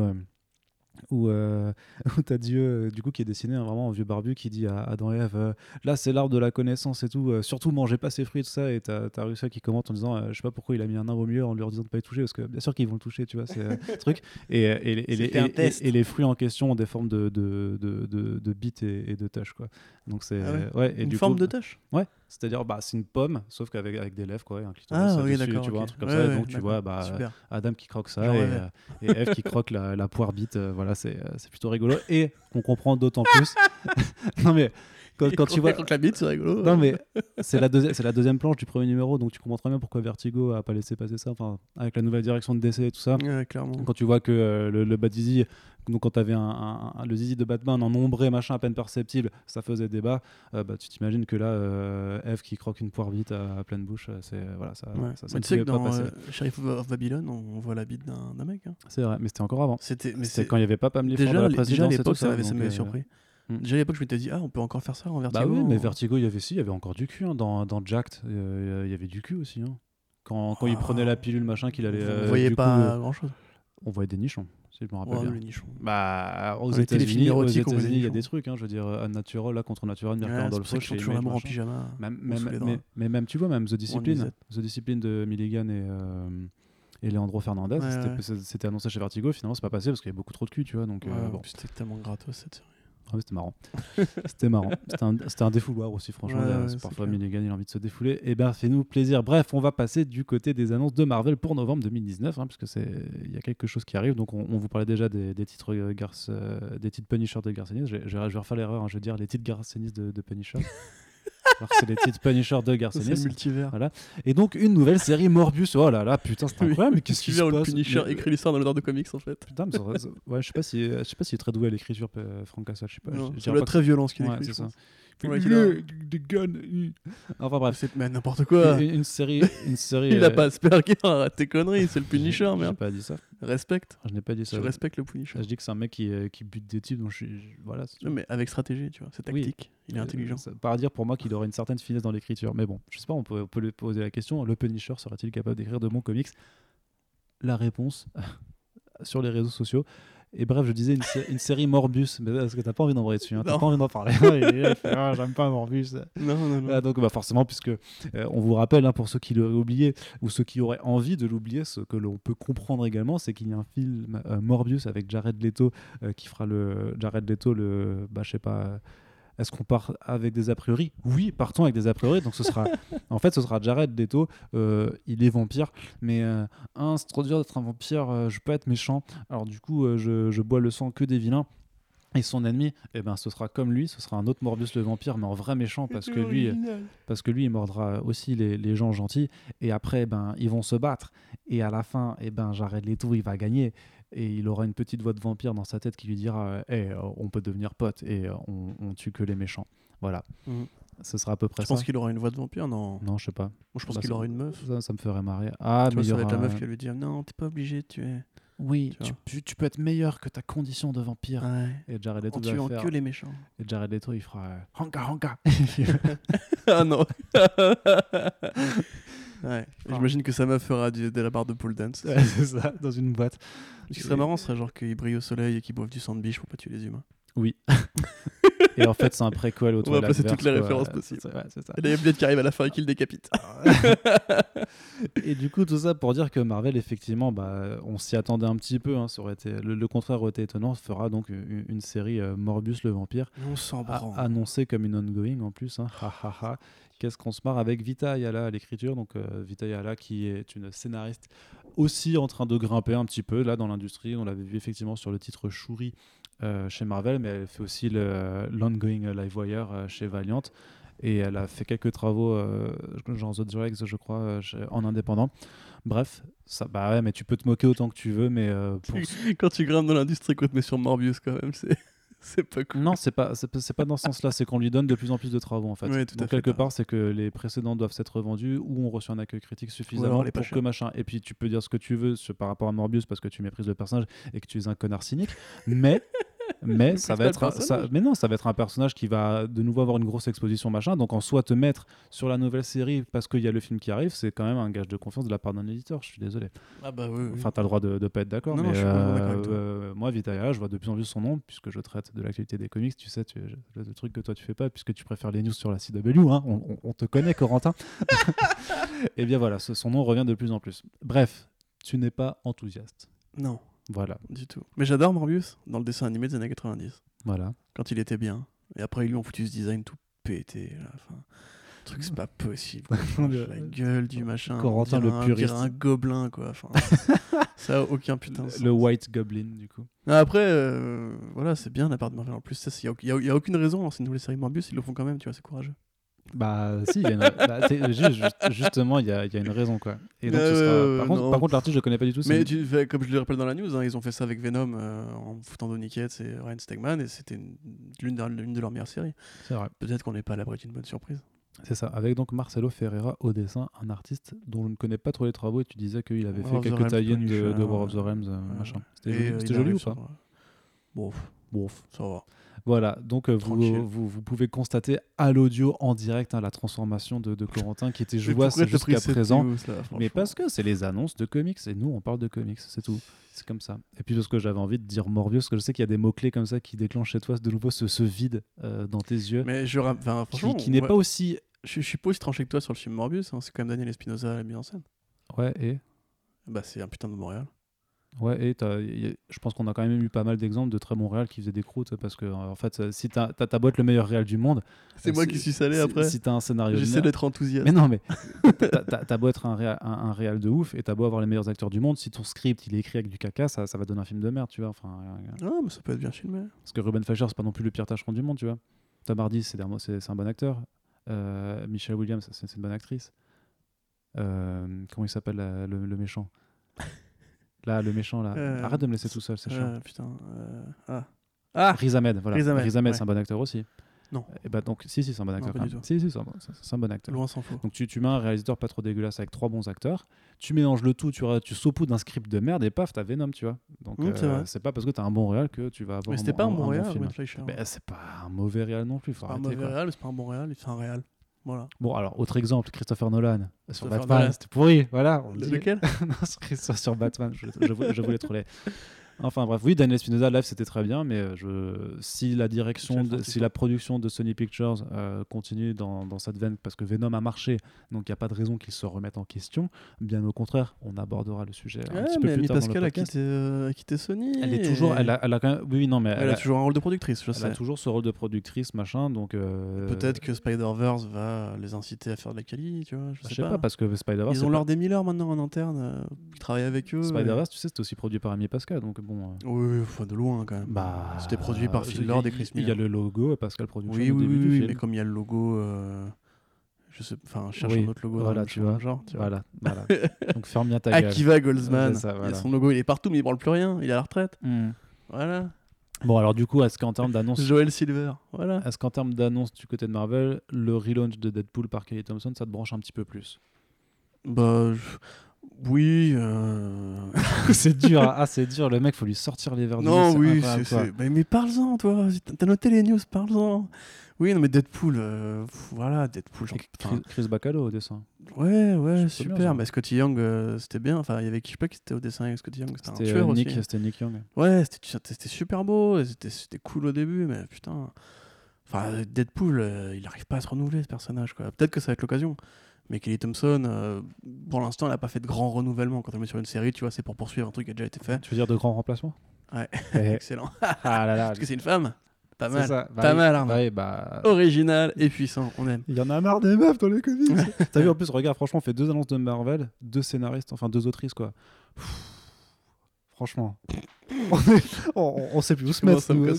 on, sait, on sait plus où se mettre nous les mecs. Franchement, Je ça, ne ça- m'associe pas au propos de cet individu. c'est insupportable. Non, mais Deadpool, tu vois, ça pourrait être, euh, ça pourrait être Scotty Young, euh, euh, n'importe quoi, c'est déjà fait. Ça pourrait être Donny Cates. euh, franchement, Deadpool, moi j'att- j'attends qu'on me prouve qu'il peut se renouveler parce que, enfin, j'en peux, j'en ai marre de Deadpool en fait. Tu vois, Bah, justement, Deadpool, là, ce qu'elle euh, veut faire, c'est un truc en gros. Bon, ah, le, le pitch, euh, du coup, a pas l'air non plus euh, ultra intéressant. On est, on est plus sur, sur un pitch bizarre, genre framboise orange, tu vois. Vas-y, dis-moi. C'est pas ouf. Bah, en gros, il a, il, a, il a un nouveau contrat. C'est d'aller. euh, c'est un contrat, c'est sur la tête du, du roi des monstres, en fait, qui est dans une. euh, Dans, dans ce genre, sur un, un état de monstre, en fait. hmm. Et voilà. Et du coup, euh, il risque de, a priori, vu la couverture où il pose sur un trône, ben, il va a priori reprendre les commandes de, de cet état euh, où euh, bah, ce ne sont pas des êtres humains, mais euh, des créatures monstrueuses qui sont là. Ça a l'air super bien. Bah. non, mais en fait, c'est c'est toujours très difficile de toute façon de, de- de juger un pitch euh, dans les sollicitations. Euh, mais après, moi, je me base sur le travail de Kelly Thompson et je suis désolé. ah, ok, c'était mortel. C'était vachement bien. Putain, le- T'es vraiment, c'était super. t'es vraiment, C'était super. t'es vraiment qu'une merde. Je suis désolé. Tu sais non, que- c'était super bien, vraiment. Non, mais tu l'as pas lu en fait, c'est pour ça. Si, si, J'ai lu un peu. ouais. Et t'as pas aimé? Non, Non, mais pas trop. Putain, bah West Coast Avengers, désolé. West Coast Avengers, c'était Ça, vraiment. par contre, j'ai pas lu ça. Bah, c'était mis, c'était super marrant. Ouais. Parce qu'en fait, c'était vraiment le délire, c'était la suite du coup de, de Hawkeye où justement elle forme sa propre équipe parce qu'elle est, bah, elle est à la rue quoi, donc elle a besoin de se faire de la thune, donc ils s'improvisent un peu euh, super héros. En même temps, ils sont suivis par une équipe de télé-réalité, enfin par une équipe de télé pour faire de la télé-réalité. Et du coup, ça, il y, y a des- il y a des scènes, enfin, c'est, du coup, ils n'arrivent pas forcément à faire les choses sérieusement, machin, c'est- c'était plutôt marrant. Et Captain Marvel, du coup, elle fait le Captain Marvel. Donc, pareil, hein, Kelly Thompson, ça, pour moi, c'est, c'est la Donny Cates féminin parce qu'on lui donne de plus en plus de travail. Elle, euh, bah oui, attends. elle- Franchement, quand tu as des nouvelles séries qui sont annoncées chez Marvel, c'est soit Donny Cates, soit Kelly Thompson. Ces derniers temps, elle fait aussi la, la suite de, de, Jessica Jones euh, parce que euh, Mm. Brian Michael Bendis lui a confié les commandes. Euh, voilà. Oui, oui, oui. Mais voilà, donc vous constaterez aussi que c'est très dur d'avoir une conversation avec un, avec un type qui a décidé de s'en battre les couilles et qui ne veut pas commenter. Non, si, moi, je vais, je vais Ou, commenter. ou juste de rigoler parce que. non, mais je vais commenter, je vais voilà. commenter. Pour moi, Kelly Thompson, euh, son, son- son- son plus gros problème, c'est qu'elle passe après des géants à chaque fois, tu vois. C'est, euh, elle passe après Bendis, Mais elle tout le monde passe après, après des euh, géants, euh, après Matt. Fraction, mais genre, le run de Matt- Fraction sur Hawkeye, tu vois, c'est un truc qui a redéfini l'écriture dans un petit Marvel, tu vois. Et chez DC aussi, ça a inspiré plein de clones et tout, puis c'était vraiment mortel. Moi, j'avoue j'ai vraiment pas du tout kiffé à son, son truc. Et en fait, euh, je vois la hype qu'elle a, et c'est vrai que c'est cool, elle grimpe. euh, c'est une, une autrice phare, j'imagine, pour ceux qui vraiment bouffent beaucoup de Marvel. Mais moi, j'attends encore d'être convaincu, tu vois. C'est. Tu vois, enfin, vraiment, je, je, je vois, j'ai du mal à citer un truc qui m'aurait vraiment. Après, moi, je vais être honnête, j'en attends pas grand chose non plus, mais c'est plus par rapport au personnage parce que Deadpool, je, je, m'en carre un peu les noix, tu vois. Bah, moi, si tu veux, j'ai commencé Deadpool en comics par Deadpool Core, euh, qui était un truc euh, où, en gros, différentes versions du Deadpool du multivers. C'était Cullen déjà? Euh, je saurais pas te dire. C'était la suite de, de, de Merc with the Mouth, où en gros, il crée une sorte de, de team-up entre plusieurs Deadpool, Eddie Deadpool, Deadpool, Dogpool et Kidpool. Et euh, ils, ils font des missions euh, que- spatiales, quoi. C'était un peu débile, mais c'était super marrant parce que justement, comme t'as plein de Deadpool, c'est du dialogue mitraillette à fond. C'est qui qui était resté sur Deadpool pendant 30 ans? C'était Jerry Duggan, non? Jerry Duggan. Oui, ouais. pardon, je- mais c'était plus c'est ça que je voulais demander. Deadpool. Je crois que c'est encore plus vieux. hein. C'était plus vieux, d'accord. Parce que ça doit avoir bien avoir 10 ans. Et euh, depuis, je trouve que le personnage il tourne en boucle quoi. Enfin, t'as eu plein de trucs bizarres tentés avec Chicla et compagnie. Il y a eu une grosse effervescence. Là aujourd'hui, Deadpool, euh, ils maintiennent le copyright en vie, c'est bien, tant mieux pour eux. Mais honnêtement, moi j'ai essayé de lire Despicable Deadpool. J'ai pas du tout kiffé. Spider-Man Deadpool, c'est rigolo, mais ça tourne très vite en rond. Ouais. Euh, le truc de Scotty Young, donc ouais, ça m'a très vite gavé. Je trouve que, ouais, tu vois, en fait, t'as compris, il est rigolo, il est méta, il pète des gueules, il survit à la fin alors qu'il est en lambeau, et il fait des commentaires sur l'intrigue et sur la de l'histoire de Marvel. C'est un peu un, un one-trick pony, comme disent les, les Américains, tu vois. C'est une fois que t'as capté ça, bah, il faut lui faire autre chose, parce que Wolverine, il n'a pas passé sa vie juste à, à grommeler, à mettre des coups de griffe, tu vois. Il a eu des vrais runs, des vrais voyages et compagnie. Et je trouve que Deadpool, justement, comme ils ont peur de perdre la saveur un peu méta et humoristique du personnage, ils n'osent pas en faire grand-chose. Maintenant, quand tu vois Deadpool Pulp, qui était un truc de la ligne noire, tu sais, Marvel Noir, Mm, mm. euh, qu'ils avaient essayé de faire. Alors certes, c'était pas rigolo, mais c'était intéressant parce que justement, c'était un Deadpool premier degré, sans vanne, et qui était un assassin, et du coup, ça jouait bien le côté de ses, ses multiples voix dans sa, dans sa tête pour en faire une narration un peu paranoïaque et tout. Deadpool Assassin, tu l'avais lu ou pas d'ailleurs Tu sais, la mini là où il, euh, qui faisait un peu James Bond Ah euh, ouais, ouais, machin. ouais, ouais. ouais, C'était c'est- pas bien Non, enfin, non. Non, ok. Bah, l'idée était pas conne, tu vois. Mais en tout cas, il y avait des tentatives, comme Deadpool Max, tu vois. Et euh, voilà, T'avais moi, juste le, euh, le, le I Am. Deadpool qui était plutôt réussi quand même. Ouais. C'est le, le, le comics dont t'es le héros où du coup, bah, Ouais, ça, tout c'est- le- bah, ça, c'est pour tout lui. le c'est une côté du idée, hein. pétage du quatrième mur était, était mortel. Quoi. Mais j'aimerais bien, tu vois, par exemple, euh, un truc à la Garfénis sur Deadpool, tu vois. Mm. Un truc vraiment drôle, vraiment violent, et pas juste euh, le recyclage de même gag tout le temps, quoi. Enfin, Ouais, c'est vrai. voilà, je me suis exprimé. Ouais, bah, c'est un, peu On est content. c'est un peu plus intéressant que juste Je n'ai rien contre Kelly Thompson, j'ai juste pas accroché personnellement, c'est pas, c'est pas une critique. Allez, du coup, on passe du côté de DC Comics qui a aussi fait quelques annonces un petit peu. Ah bah dis donc alors Bah, tu sais, Mais tu- lesquelles? Bah, je vais te dire tout de suite. Grant Morrison qui continue du coup euh, son entreprise sur Green Lantern, mais alors qu'il va faire une petit, un petit titre de transition entre donc la, la fin de son run, euh, enfin la fin de son, son premier grand arc de Green Lantern avec Liam Sharp. Et en attendant la suite, il fera une mini-série qui s'appelle Green Lantern Black Stars, puisque Al Jordan va quitter les Green Lanterns, ou je crois que même que le Enfin, pitch oui, dit qu'il n'y a plus de Green ça, Lanterns en fait et qui va du coup intégrer les Black Stars. Alors euh, c'est vrai que le titre arrive euh, pas tout de suite sur Urban Comics, donc on va éviter. Euh, enfin, disons que ça spoil un petit peu euh, une partie de l'intrigue Bah, de, non, de- de la série, quoi. On n'en parle pas dans ce cas Non, non, ça spoil pas forcément, puisque c'est pas forcément connecté avec. euh, Enfin, on, on peut dire ce qui se passe sans forcément dire ce qui se passe à la fin de l'arc, tu vois. C'est Ouais. Bah, ça, modo, la, pas. euh, la continuité est réécrite pour ôter toute existence des Green Lantern et des Gardiens de OA, de OA, pardon. Je pas pourquoi je dis OA. Euh, et du coup, ben, Al Jordan, qui, euh, comme le présente Grant Morrison, est naturellement un guerrier spatial euh, très bon, bah, si la continuité est réécrite, forcément il va finir dans l'espace et il va finir par être le meilleur dans sa, dans sa catégorie. Et vu que ce sont les méchants qui dominent dans, dans, cet espace réécrit, bah, du coup Green Lantern n'existe plus, mais le chef des Black Stars, enfin le meilleur des Black Stars, c'est Al Jordan, qui parcourt l'espace avec une comtesse vampire qui s'appelle. Elle s'appelle Belzébuth. comprend- Voilà. Belzébuth. Et du coup, bah, c'est. euh, C'est un peu bizarre parce que ça, par, enfin, comme dit, j'ai pas envie de parler du contenu pour pas spoiler les, les lecteurs VF, mais, mais cette comtesse vampire, elle est, elle, est, elle est déjà présente dans le titre en fait, donc c'est hmm, pour moi, ça, ça, c'est des éléments qui apparaissent déjà, euh, disons, on va dire au milieu de la série, tu vois. ok. Donc c'est un peu, euh, c'est un peu bizarre. Et Du coup, ouais, mini-série en trois numéros, euh, continuation des grandes thématiques de Grant Morrison, la continuité, le multivers qui est très présent dans The Green Lantern. Euh, écoute, s'il continue à être ambitieux et à proposer comme ça des petits renouvellements occasionnels, moi ça va pas pour me déplaire. Je, alors, je suis pas très fan euh, de Xermanico qui s'occupe du dessin. Du dessin. Ouais, c'est pas, c'est pas. Il était sur euh, sur les Injustice notamment, euh, Ouais. Xermanico, Mais a, priori, Sharp reste aux couvertures, donc il reste proche de la série. Et je pense que vu que ça durera que trois numéros, il reviendra dès l'année prochaine avec le gros event que prépare Grant Morrison sur les Green Lanterns. Euh, c'est une bonne série, c'est cool. C'est pas forcément pour ceux qui aiment le Green Lantern et l'Age of Jones. hein. C'est plus du All-Star Superman dans l'approche. Mm. Que c'est super vaporeux dans la narration, le dialogue n'a quasiment aucun sens. Enfin, c'est très bizarre, mais c'est très bien.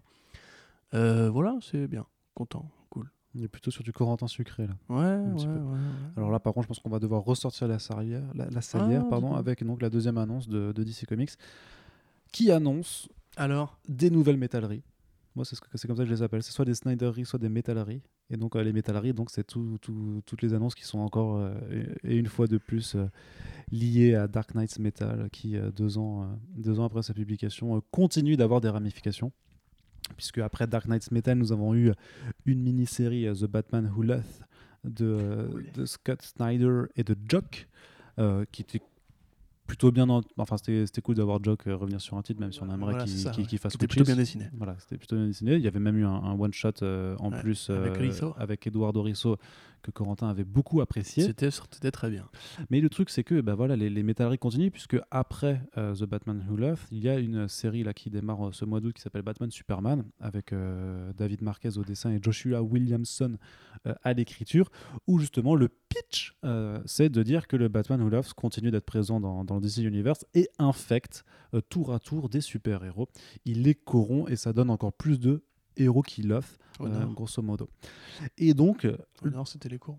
Hein Non, rien du tout. T'as fait une blague là, t'as Ouais, tenté, terrible, je- tenté de faire une blague et je sais pas si les auditeurs l'auront entendu, donc tu, tu- tu vas la répéter. Non, pas du tout. Donc, Allez, alors, le Shazam Olaf, effectivement, euh, personnage corrompu moi par le Batman j'attends que tu, tu Euh. me refasses cette blague, non, non, Corentin. non, non, du tout. Tu sais, je t'ai dit, C'est toi, Arnaud Rigolo. Moi, je suis pas Corentin Rigolo. vrai, Moi, je suis Corentin Salé. Ou Corentin Connard, ou Corentin l'émission, ce que vous voulez. Corentin d'émission. Oui, Ah, voilà, on est Voilà. bien. On est bien. toujours en train de sur Euh, Twitter. que dire Bah. Ah, attends, mais j'ai pas fini du coup. Ah bon, oh là là. Voilà. Ah, Il y a un vrai storytelling. Mais complètement. Oh, cliffhanger. Tu sais que je suis scénariste à la Mais base, oui, je sais. Comme le Punisher. comme le Punisher. Et donc, voilà, donc euh, dans Alors, les, en fait, des- Amis lecteurs, c'est l'été, on est fatigué. euh, non, moi ne ça nous va. jugez pas. Moi ça va. Ok. Et donc DC avait déjà en fait annoncé euh, avec la preview de, de Batman Superman que Shazam c'était le premier, c'était Billy Batson le premier à se faire corrompre. Parce que euh, j'imagine que le, le- le Batman Oula c'est l'a attendu à la sortie de l'école avec des bonbons et et voilà vu qu'il n'a pas eu d'éducation ce pauvre Billy Batson, bah, il a accepté des bonbons d'un inconnu et il s'est transformé après en. euh, Ah putain, j'ai peur de la fin de ton. Mais non, bah non, bah non, euh, on, on rachète d'ici quand même, tu vois. Ouais, bien sûr. Shazam Oulaf. Et donc en fait, euh, voilà, il va, euh, DC va continuer en fait dans, dans- dans cette initiative de vouloir corrompre ces super vilains pour les rendre encore plus dark que dark, euh, avec des one shots qui seront dédiés en fait aux personnages qui seront corrompus. Alors voilà, ils ont déjà annoncé donc euh, un, one shot qui s'appellera euh, King Shazam du coup. Avec euh, Sina Grace, qui est l'auteur de, de, Iceman, qui sera à l'écriture, et Joe Bennett, qui est dessinateur, qui a dessiné sur Deathstroke et Immortal Hulk au dessin. Puis après, ils feront un, autre one-shot pour Blue Beetle, du coup, qui s'appellera The Infected Scarab, numéro 1, avec Dennis Hopeless à l'écriture et Freddie E. Williams, donc ce, bon gars qui nous fait les, les Batman TMNT au dessin. Et on aura également en fait des numéros euh, tie-in en fait de, de séries donc euh, Supergirl 36 et Hawkman 19 puisque Supergirl et Hawkman seront aussi euh, infectés. Donc en fait ils auront un sous-titre The Infected euh, sur, sur le titre mais il n'y aura pas de, de one shot supplémentaire. C'est juste que du coup bah comme souvent il y avait déjà eu par le passé, les séries régulières seront interrompues le temps d'un numéro pour avoir ce, petit passage de tie-in qui, qui j'espère, ne met pas trop les auteurs dans l'embarras par rapport à leur, leur écriture, puisque Supergirl, elle est quand même partie dans l'espace pour aller, euh, pour euh, retrouver euh, qui. qui Alors, c'était après, tu sais, parce qu'il y avait Kandor qui avait été brisé. des suites du combat avec Rogolzar dans, dans le premier arc de, de Brian Bendis et du coup elle est partie dans l'espace pour, pour, pour les retrouver et pour, et pour se venger et bah du coup bah, c'est juste que ça là ça va ça va prendre une direction où du coup d'un coup elle va- enfin je sais pas. Faut, faut voir hein. j'ai un, un peu de retard sur la série mais du coup elle va se retrouver infectée elle va faire de la merde je sais pas ça va être, un peu particulier. Hawkman aussi c'est quand même des, des histoires enfin les deux titres ont des histoires qui, qui se mélangent pas trop au reste en fait qui évoluent un petit peu dans leur monde. Donc moi je trouve c'est un petit peu dommage de d'avoir ce genre de procédé un petit peu euh, un petit peu superficiel surtout que c'est en fait moi ce qui me dérange le plus c'est que ça continue dans les Metaleries c'est il y a le DC Year of the Villain donc tu as déjà ça on vous l'a déjà dit en, podcast mais tu as une vingtaine de titres euh, qui vont être un peu parasités avec euh, qui est en train de faire des propositions euh, en disant euh, je peux t'offrir tout ce que tu désires au monde. Il te suffit juste de me serrer la main. Et ils vont dire oui ou non. Voilà c'est un truc de, août à novembre en fait qui s'étale et euh, voilà, les, les héros corrompus, les trucs dark, machin. Pour moi, c'est Forever Evil Beast, quoi. En gros, j'ai l'impression qu'on est de retour à la deuxième année des New 52 et qu'ils ils, ils pas compris que c'est pas forcément les choses les plus intéressantes. Après, la- les couvertures sont jolies. Je crois que c'est David Marquez qui fait les couvertures. La couverture de, King Shazam, elle, elle est jolie parce que oui, le Batman Who Loves, en fait, c'est quand même un, un design de, de Greg Capullo qui a largement été inspiré par, par les Dark Judge de, de Dredd, mais qui du coup ont de la gueule. T'as une imagerie punk, un peu euh, BDSM, machin, un petit peu torturé, euh, qui s'applique très bien en fait au personnage. Mais pour moi, ça reste plutôt des, euh, des jolies illustrations de convention ou de, ou de pin-up pour des, pour des variants de cover et pas forcément des personnages qu'il faut absolument multiplier et dupliquer bah, jusqu'à jusqu'à l'infini dans, dans l'univers d'essai.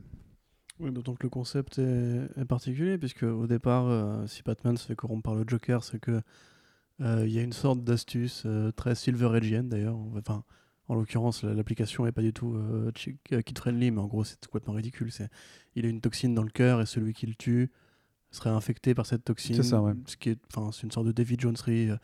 Euh, ça n'a pas vraiment de sens, tu vois, celui qui tue le, le mal devient le mal, mais le, enfin, le, le Joker au départ, c'est juste un, un connard normal qui est, brû- qui est brûlé à l'acide, faut pas non plus exagérer. Après, c'est juste que c'est la punition, si tu veux, d'un dans, dans le Dark Multiverse d'un Bruce Wayne qui aura succombé Oui, en fait oui. à, à l'appel de Enfin, en- en du meurtre de l'occurrence, Joker, euh, tu vois. En l'occurrence, c'est pas gratos. Hein. Le moment où il fait ça, c'est. euh, c'est- Tu l'as lu le numéro Oui, euh, oui. C'est genre moi, n'importe qui l'aurait tué. hein, même, euh, Oui, bah, par rapport à ce qu'il a fait, bien entendu. Mais, Mais du coup, ouais, euh, moi, je comprends pas trop ce besoin de toujours multiplier les mauvaises idées. Euh, C'était bien un coup, comme tu disais. Ça a été un peu bien quand il y a eu effectivement ce, one-shot de Risso euh, qui refaisait euh, toute l'histoire de Year One si Batman avait eu le flingue à la main. Et ça, c'est intéressant au niveau méta comme réflexion. Maintenant, Shazam corrompu, Shazam, l'intérêt du personnage, c'est qu'il est léger, enfantin, sympathique.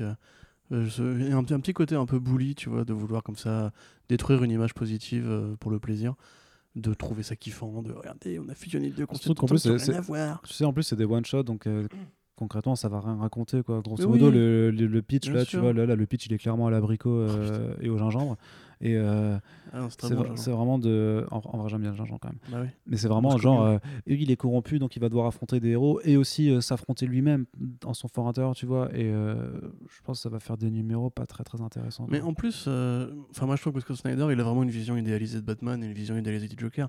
Rappelle-toi au début de Endgame, c'était Endgame je crois, où le Joker avait réussi à transformer toute la Justice League en Joker. Ah oui, oui. Ouais, c'est n'importe quoi. Enfin, faut arrêter de tourner les conneries. Et en l'occurrence, tu vois, il avait déjà fait ce coup-là, de genre, j'ai infecté tout le monde, etc., avec le gaz qui va se répandre dans toute la ville. Mais je sais pas, il a une sorte d'obsession pour le Joker qui, euh, enfin, est pas malsaine, mais euh, je veux dire, c'est rép- ça se répète en fait, tu vois. Au bout d'un Mm. moment, tu finis par te dire, bon, j'ai déjà lu ça ailleurs, c'était pas ouf. Donc, voilà. Après, j'ai envie de dire que, que DC, c'est une stratégie qui est totalement pragmatique là-dessus parce que Metal, c'est très bien vendu. Le Batman Who Laughs est toujours dans le top 10 des ventes, machin. Donc, en fait, il n'y a pas de raison que, euh, que tout ce qui en dérive, en fait, continue en fait, de bien se vendre. Quoi. Mhm. Si l'opération marche d'un point de vue marketing, ben euh, oui, effectivement, on va rajouter des, des trucs comme ça pour. Ouais, ouais. Moi, j'aimerais bien euh, que le Joker affecte le Docteur Manhattan maintenant qu'il est dans le canon. Et que- puis le, bah ouais, mais il faudrait que Jones euh, réponde présent et ça c'est plus compliqué. Donc voilà, c'est pas c'est pas les news les plus enthousiasmantes euh, de DC, mais euh, il faudra faudra faire un suivi un peu actif de ce de ce Year of the Villain qui s'annonce quand même très très particulier là. euh, Ouais. Là, bah, je sais pas si je compte vraiment euh, mais moi je le ferai. série principale, mais tu vois, enfin, ça a l'air. Mais c'est comme il n'y a pas de série principale. c'est, Oui, euh, la, là, le les- trame principale, on va dire, mais. En plus, franchement, les, les premiers numéros qui sont sortis là, ça, ça, c'est parce que ça avait commencé en juillet. C'est vraiment juste sur une planche en fait à chaque fois. C'est vraiment un gimmick quoi. C'est comme Pandora euh, dans, au début des New 50 où t'as Lex Luthor qui apparaît à un moment euh, limite parfois de façon totalement absconte vis-à-vis du reste de l'intrigue principale quoi. C'est genre pouf, Deus Ex Machina il apparaît et il fait. Et genre, il, fait vaguement un, lien à ce qui vient de se passer où le vilain vient de se faire taper, quoi. Et du coup, il fait euh, je, te fais une proposition et tu vas pouvoir l'accepter. Mais du coup, ça te prend deux pages. À chaque fois, c'est ultra répétitif quand tu lis tous les numéros. Et quand tu dis que, que DC t'invite à, aller tous regarder pour être sûr de suivre ce qui se passe dans, dans leur Heroes of the Villain, tout en en disant Oui, mais en fait, les, séries peuvent se lire séparément quand même. Mais si vous voulez la trame d'ensemble, faut aller tout lire. Et limite, tu vois, tu vas te taper. euh, Euh, donc, euh, vu qu'il y a 20 séries, ben, euh, 40 fois en fait euh, la même scène. Quoi. Ouais, C'est- bah, c'est pour. Oui. Bah oui, enfin, je sais pas, écoute, SDC est pas très habile pour faire des événements euh, globaux qui fonctionnent bien. hein. Ça fait un petit moment quand même qu'on a, on a passé la crisis. Je- mais moi, je pense que c'est depuis New 52 en fait. Ils, ils arrivent pas à faire une fédération comme ça. Même Dark Side Wars, c'était vachement au- auto- autocontenu en fait à Justice League. Non, mais en vrai, Mais c'était bien. C'était très bien, mais c'était pas un événement, tu vois, global entre plusieurs séries. Là, je trouve, Ah, ça- j'ai du mal à en a citer un même- vraiment marquant de. Ça a quand même mené au Rebirth, hein, mine de rien. Donc c'était pas. Après, je suis d'accord que ça n'a pas eu d'impact sur les publications à côté euh, pendant que ça, ça sortait. Et en même temps, tant mieux.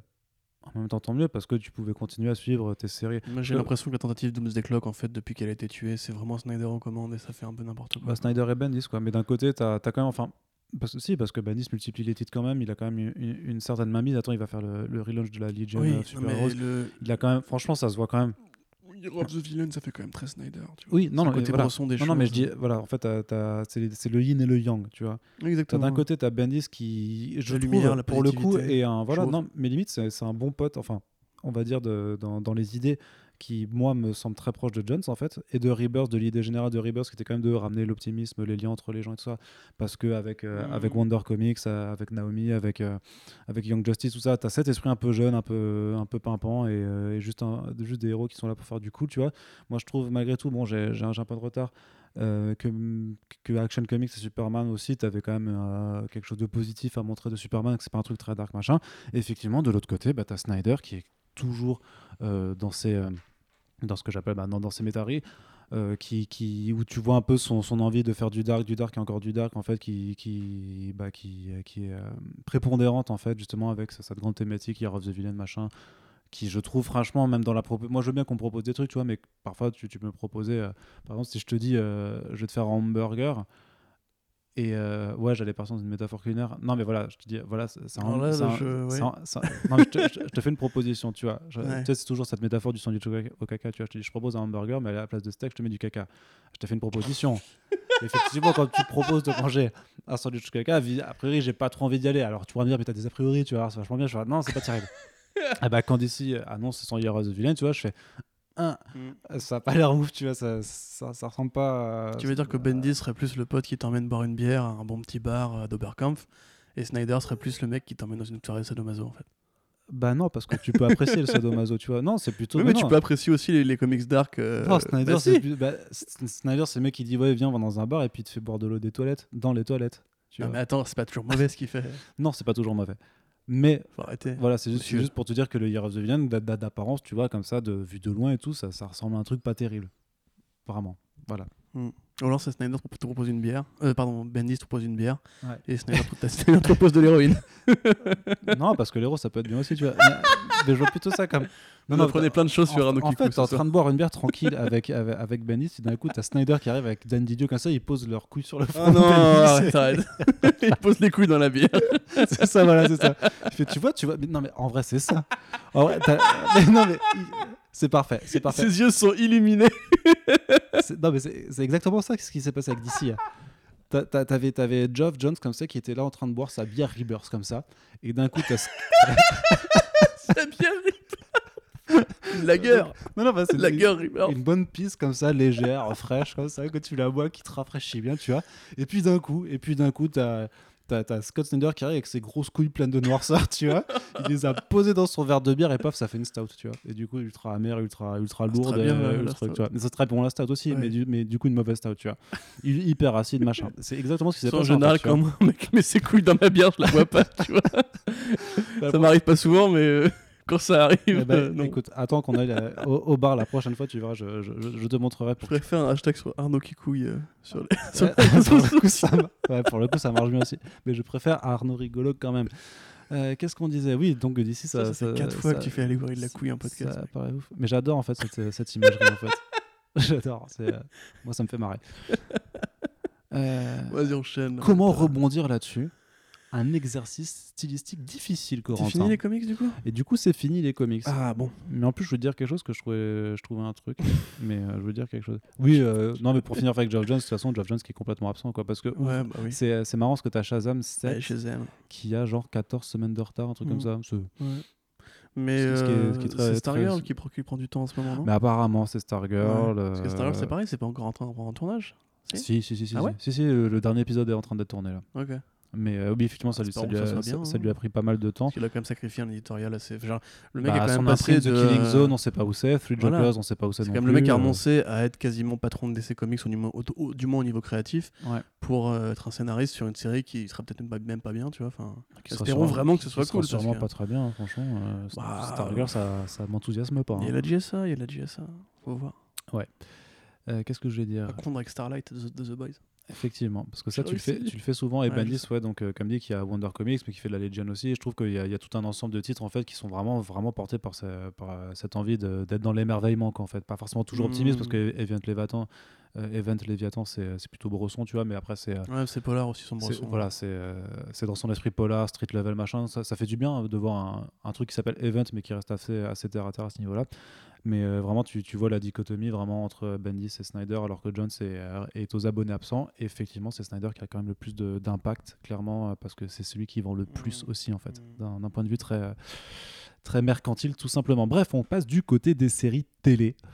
Euh, on a une confirmation hein, que justement on parlait avant, tu mentionnais à Phil Lord et Chris Miller qui étaient bien installés chez Sony et justement que euh, plusieurs projets de séries live action euh, hashtag Spider-Verse sont en développement. Ouais. Ça nous enthousiasme toujours. On, on savait déjà hein, qu'ils bossaient pour les télés. Là, c'était vraiment une confirmation d'un truc qu'on savait déjà un petit peu près. Donc, c'est juste pour, pour ajouter un peu de sucre dans ton podcast, Corentin, puisque tu aimes bien ce que font euh, Phil Lord et Chris bon, Miller. Comme tout le monde, je pense. euh, tu- Est-ce que tu, tu as un poster de Phil Lord et Chris Miller dans tes toilettes même Non, pas du tout. Pas du tout. C'est mais- pourtant ce qui est écrit sur. euh, Oui. Vas-y, continue. Bah continue. non, mais si tu veux aller au Tu sais, bout. ce, ce- ce site de gossip où, euh, qui, Ouais. qui faisait des articles sur Ben Affleck Ah, qui sortait ouais, de. Rehab euh, et donc vrai. il reprenait le rôle de Batman. Une source nous l'a confirmé. Des barres. Mais euh, du coup, ouais, euh, bah, pff, du sucre, oui. Enfin, il n'y a pas grand chose à dire. En fait, on ne sait pas sur quoi ils travaillent. On sait qu'ils travaillent sur plein de trucs. Là, actuellement, ils sont en phase de réflexion pour voir un petit peu ce qui serait faisable au niveau des IP, au niveau du budget, au niveau de la même. On n'a même pas de plateforme de diffusion encore. Euh, à une époque, il y avait une rumeur qui disait que Sony voulait se remettre à créer, à distribuer du contenu avec le, Sony Entertainment Network, puisqu'il faut savoir que la branche jeux vidéo de Sony, c'est euh, 25% du, du chiffre d'affaires annuel de toute l'entreprise. Donc c'est pas négligeable du tout. Effectivement, la proportion de PS4 euh, chez les gens, elle est énorme. On est proche des, proche des 100 millions là en plus. Donc euh, voilà, si tu, c'est un peu la logique Amazon, tu vois. C'est-à-dire plutôt que de faire payer les gens pour juste du streaming, on va créer une offre qui va, euh, donc l'offre Prime, qui va agglomérer aussi d'autres avantages euh, si vous êtes client Amazon pour le tout ce qui est livraison, etc. Donc euh, on verra bien. Ils ont aussi donc les cartoons Spider-Verse en cours et du coup bah, c'est cool de voir que Lord et Miller reste pas très loin du projet. Parce qu'il y a plein de trucs qui, qui vont se développer par rapport à ça. Non, ce qu'il faut dire, et on le redira tout à l'heure, c'est que c'est bien que Lord et Miller soit sur la licence Spider-Man, puisque celle-ci est un peu en, en- danger de ne plus être euh, au cinéma pendant quelques temps. Donc euh, voilà, à la limite, tu vois, ce qui serait intéressant, ce serait justement, on, en parlera tout à l'heure, mais si effectivement le film Spider-Man euh, de Marvel Studios était en danger, on sait qu'ils ont prévu une, série sur Venom. Enfin, en tout cas, ils ont, ils ont dit qu'ils, qu'ils- que tout était, tout était sur la table. Ils ont dit qu'ils feraient peut-être une série Black Cat alors qu'il y a un film Black Cat de prévu, une série Silver euh, Sable, etc. Bon, ils ont évoqué plein, plein, plein d'idées. Et grosso modo, moi je dirais que par exemple, si Sony récupérait Spider-Man, ce serait pas idiot d'imaginer justement un univers de série télé euh, qui évidemment serait moins vendeur, mais où justement Spider-Man pourrait intervenir. Tu vois Euh, mais pour l'instant, il est trop tôt pour en parler. En tout cas, ce qui est cool, c'est que ces mecs-là continuent de travailler. Ils font rarement les trucs décevants. Euh, en série télé, tu as peut-être cité Son of Zorn et euh, Last Man on Earth, qui étaient peut-être un peu moins bons que d'habitude, mais dans l'ensemble, c'est quand même. C'était un des- petit des peu moins bon que d'habitude, quoi. Ouais. T'as vu quand j'ai j'ai été constructif. Mm, ouais. C'était un échange très intéressant. Génial. Oui, Génial. mais voilà, c'était, voilà, c'était- tranquille. effectivement, ça me fait aussi un petit peu plaisir. De, de toute façon, j'ai envie que la licence Spider-Verse se développe, mais qu'elle se développe bien. Et euh, par contre, c'est vrai que moi, par contre, je t'avoue que le live action, ça m'intéresse pas du tout par rapport à cet univers. Quoi. Bah, c'est bien. bah, on peut en débattre peut-être un petit peu, non? Enfin, Tu trouves- tu trouves pas que Euh. moi, tout l'intérêt de, de Spider-Verse et toute sa réussite, c'est parce que c'est dans l'animation et que ça permettait de faire des, des choses vraiment liées aux comics que le live action n'arrivera pas, pas à retransmettre. Et tu, tu me parlais euh, plutôt dans l'après-midi avant de faire ce podcast de- du délire de pouvoir, de pouvoir faire un, un Spider-Verse live action où tu retrouverais Tobey Maguire, Andrew Garfield et, euh, et Tom Holland. Euh, moi, je trouve que la perspective est pas du tout bandante. euh, passer juste l'idée balancée comme ça, parce que oui, c'est méta et c'est marrant, mais à réaliser concrètement, je trouve que ça n'a aucun intérêt. Quoi. Bah, je sais pas. Bah, parle dans le je, micro je sais quand pas. Moi, j'attends toujours d'être de, de voir. Tu vois, il y a quand même eu plein de façons intéressantes de filmer Spider-Man en live action. Après, il faut voir quel budget ils ont, évidemment. Oui, bah, bah tu, tu dis bien que si c'est pour de la télé, de toute façon, ça va pas non plus être mirobolant. Mais je, hein. je sais pas, j'en sais rien. Pour l'instant, il y a encore plein de trucs à inventer. hein. Euh, Je veux dire, Daredevil, les combats étaient bien, alors que c'était quand même relativement pragmatique, même très pragmatique et assez réaliste. Euh, moi, je demande qu'à être convaincu. Après, si l'écriture est là, euh, sais que c'est la quatrième fois que, je tu, peux, de- euh, que tu demandes à être convaincu. hein, Ouais, t'as vu j'ai, euh, con- con- Convainquez-moi, s'il vous plaît, vous derrière vos, vos, écouteurs. Mais du coup, ouais, enfin. En fait, j'ai pas envie d'en débattre parce que j'ai, vraiment pas de projet concret à défendre. Tu vois, Mm. je, je ne sais pas de quoi, de quoi va être fait l'avenir. Et Non. donc, oui, finalement, Spider-Man sur un petit écran, c'est compliqué à imaginer. Donc, c'est personnage qui se prête carrément bien à un grand écran de cinéma, justement, pour virevolter, faire des, des cabrioles. Si c'était en animation. Mais ce que je veux dire, c'est un vrai univers partagé qui justement prendra les personnages qui ont moins de, de valeur à être adaptés en film. Parce qu'aussi, on a beaucoup de films de super-héros et sur un, un storytelling euh, de séries télé dans le temps euh, qui serait bien utilisé, en comprenant l'idée qu'il pourrait y avoir un Spider-Man qui viendrait adouber tout ça, qui serait pas juste comme Netflix, justement, des séries à, à la marge du canon en périphérie et donc tout le monde se fout au final. Euh, ouais, ça pourrait me faire kiffer. Ok. Mais après, il faut voir, voilà, il faut voir des noms, il faut voir des titres. Venom, c'est impossible, tu vois Hmm. le budget effets spéciaux pour Venom, c'est pas, c'est pas réalisable en série télé. Donc, et puis de toute façon, Tom Hardy dans une série télé, euh, Venom, euh, non. Mais euh, voilà, il y a plein de trucs, genre. Non, si faut le- qu'il retourne faire tabou, lui. Black Cat, typiquement, tu vois, ce serait cool. Ouais. Tu vois, Black Cat, elle est bien. euh, tu peux faire une série mode polar sur la criminalité, les- la mafia de New York dans le monde de Marvel. Non, ça se transforme en Stumpton, euh, tu vas pas comprendre ce qui Ouais, t'arrive. c'est possible, on verra bien. Allez, et justement, puisque je parlais de Stumpton, c'était pour faire le lien avec euh, ABC, parce que je voulais faire le lien en fait avec Marvel Television. Puisque Marvel Television a annoncé qu'ils avaient aussi, en tout cas c'est Jeff Lubb, hein, le, le président de Marvel Television, qui a dit euh, qu'ils avaient effectivement des, des séries télé en préparation pour Disney+. Donc a priori on aura une offre double euh, en termes de séries télé Marvel sur, euh, sur Disney+, c'est-à-dire à la fois les, les séries Marvel Studios, donc qui font partie sensu stricto du MCU, euh, qui seront vraiment des, des chapitres parallèles en fait par rapport aux films qui sortiront. Et a priori, bah, on a Marvel Television qui va aussi proposer des séries Marvel qui elles bah, feront semblant, comme, comme Agents of Shield et, le reste, en fait, feront semblant d'être dans le MCU sans jamais qu'il n'y soit fait référence. Enfin, moi je comprends l'intérêt de Disney Plus à multiplier les contenus forcément. Et de se dire que vu que Hulu leur appartient et qu'ils proposent des, bundles avec Hulu, que va y avoir en fait un, une très belle euh, homogénéité en fait de contenu Marvel avec les séries euh, Ghost Rider et euh, Hellstrom aussi qui arriveront, euh, les séries ani- d'animation pour adultes avec le projet Offenders qui arriveront également sur euh, Runaways, les trucs qui sont déjà, enfin qui existent déjà, mais qu'en plus Marvel Television va du coup encore développer d'autres productions. euh, alors tu sais, en plus il y, a- il y a cette rumeur insistante qui veut qu'il tra- soit vraiment au développement actif avec ABC sur une série euh, de super-héroïnes après qu'ils avaient déjà abandonné le, le projet de faire une, une série de- d'équipes euh, de super-héroïnes. Euh, J'ai un peu du mal à, à concevoir en fait Marvel Television faire en fait limite un... Enfin je sais pas. Mais en vrai. euh, Je veux dire que ça allait se faire opposition, mais au final non, parce que les gens paieront pour avoir le, le double accès à, ce contenu, tu vois. Mais euh, Bah oui, mais il faut qu'ils remplissent leur grille euh, pour faire concurrence à Netflix qui est hyper productif et, et qui fait une nouvelle série télé Mais toutes les deux semaines. alors, je me permets de faire une réflexion, mais en soi tu penses pas que il dit que c'est en préparation, il dit pas quand, qu'ils vont attendre un an et demi maintenant et qu'ils vont relancer leur euh, bah, leur personnage Netflix, euh, mais du coup sur Disney tu vois? Non. Non, tu penses pas Non. que ça peut être un truc un peu à long terme comme non, ça? non, non, non. Parce que moi je le verrais bien. hein. Non, non, non, parce que, enfin, euh, j'aimerais bien hein, que ce- qu'il y ait une suite de Daredevil et c'est tout. Euh, mais le truc, c'est que pas, pas, le, pas le reste. dé- dé- déjà les audiences ont beaucoup baissé pour Jessica Jones, le Cage, Iron Fist. C'était plus vraiment très suivi, on peut se le dire aujourd'hui. Et Daredevil, ça, a quand même, ça demanderait de récupérer des acteurs qui depuis bah, sont passés à autre chose. tu sais, Cherche en des nouveaux deux projets. ans, tu leur dis euh, revenez dans deux ans. Les, les- les- mecs, enfin les mecs et les meufs cherchent de nouveaux projets. Je veux dire, c'est c'est des gens bankable, euh, Deborah Ann Wall, euh, Matthew, Co- Matthew Oui, mais c'est ça, mais ils peuvent ils peuvent s'occuper pendant deux ans et revenir. Charlie quoi. Cox, voilà. Ouais, bah, peut-être, peut-être. Je, je Et pense pourtant, tu sais que je suis le premier forcément. à, à- à- à- enfin, je suis le premier à détester ce genre de spéculation, tu vois. Ouais, mais ça demande aussi de récupérer euh, les séries, enfin les, les saisons d'o- d'origine euh, qui Hmm. étaient diffusées par Netflix, euh, parce que Netflix reste propriétaire dessus. Je les vois mal, genre faire une saison euh, 4 de Daredevil, alors que les trois premières sont sur Netflix, tu vois, c'est un peu faire de la concurrence à, à l'ennemi. Ouais. Euh, encore une fois, voilà, ça Ils les rachèteront. hein. ils vont forcément renégocier leur contrat à la hausse, puisque voilà. Euh, puis effectivement, il y a aussi une baisse d'audience chez Daredevil, euh, comme, comme pour tous les autres personnages, tu vois. Mm. Non, je vois, je, vois- je vois vraiment pas l'intérêt. à mon avis, ils ont des projets pour Daredevil et pour, surtout pour pour Daredevil et pour Iron Fist, puisque Shang-Chi va arriver, etc. Mais euh, non, mais tu sais, il y a un catalogue tellement vaste, euh, ils peuvent faire ce qu'ils veulent en fait. À mon avis, ils vont plutôt justement laisser du temps passer avant de relauncher ce personnage-là.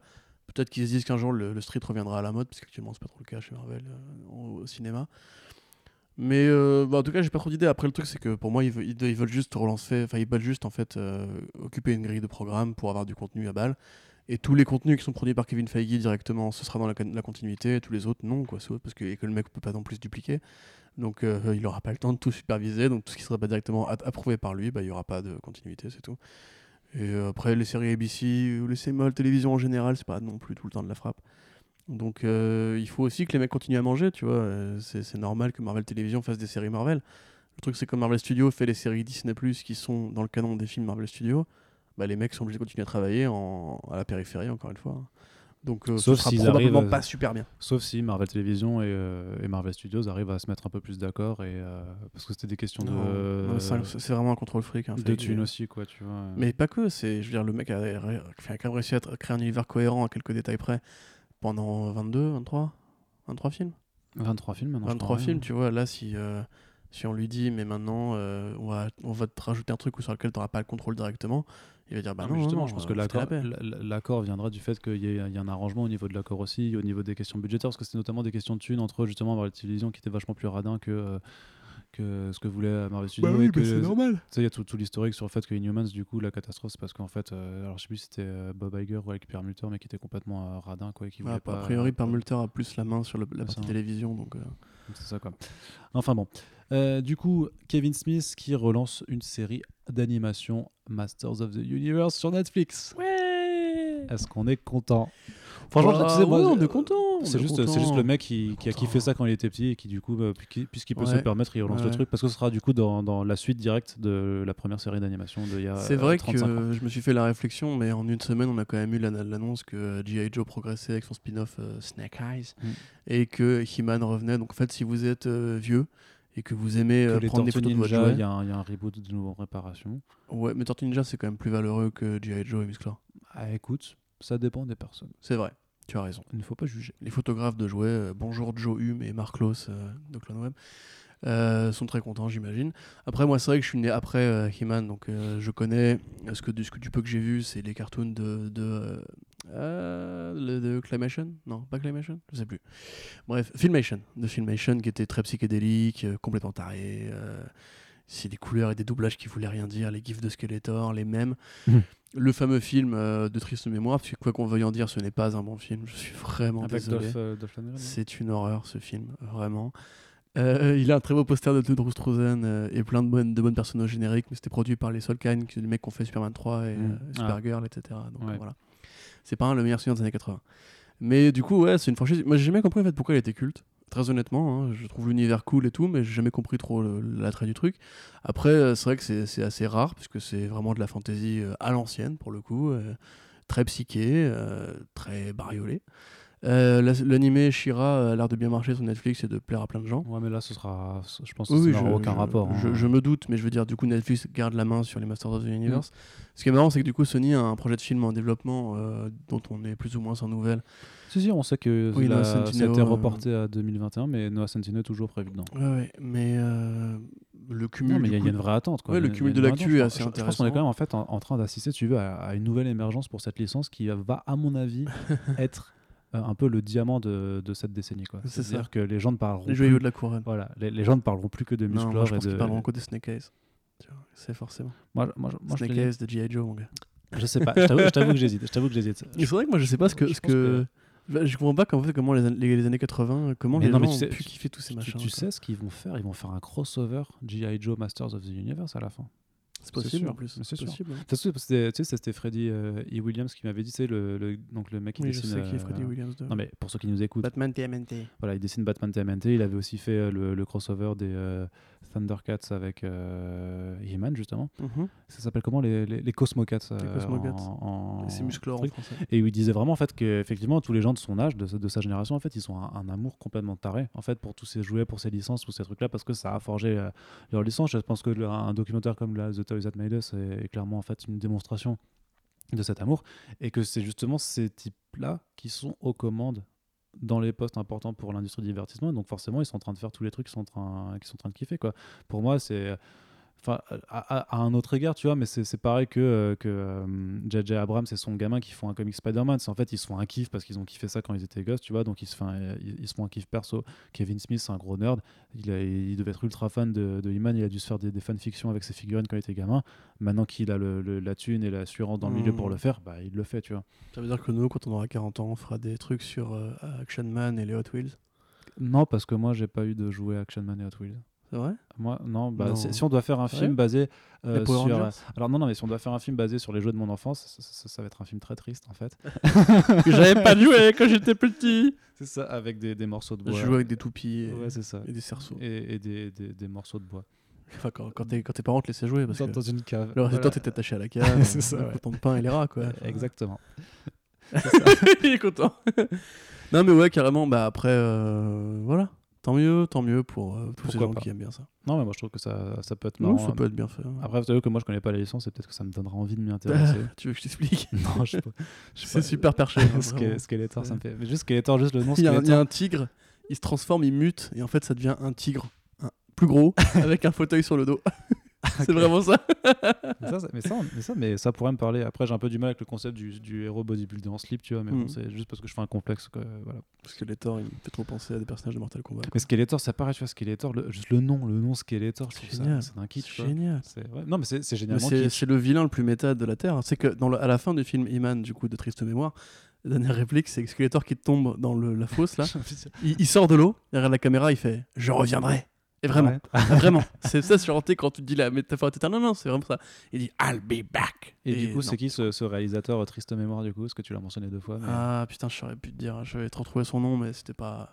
Non, mais je faisais une blague parce que tu as dit que c'était le film de Triste Mémoire. Et je disais, mais c'est qui Triste Mémoire, du coup? Ah, très bien. très bien. On était sur l'humour, encore une fois. C'était bon, ça. On ne s'arrête pas.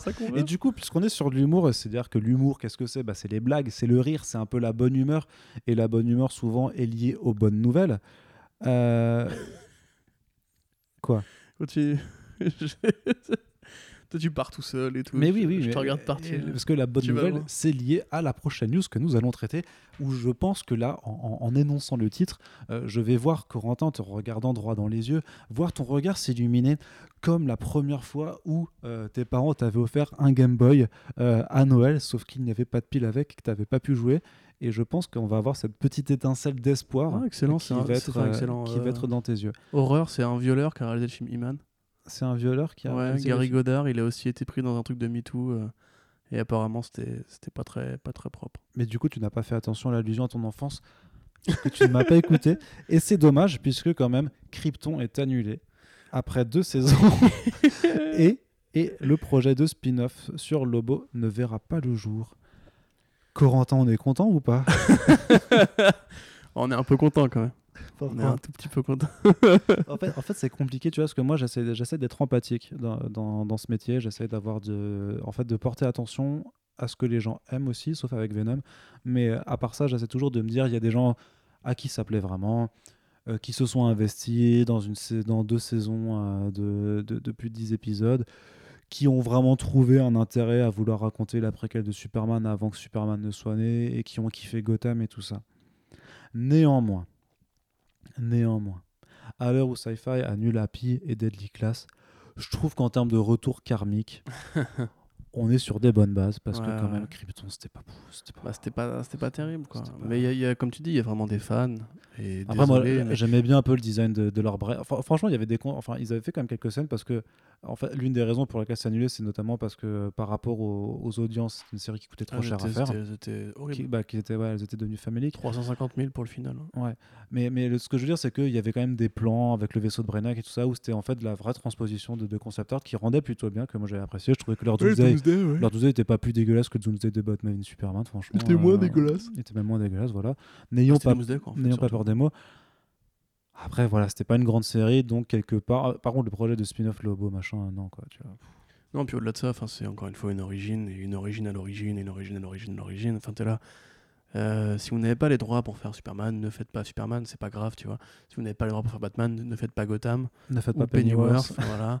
Euh, cette mode des origines, des prequels, des euh, Hannibal Rising, les origines du mal, enfin tous ces trucs-là, en fait, euh, je pense que ça a fait son temps. hein.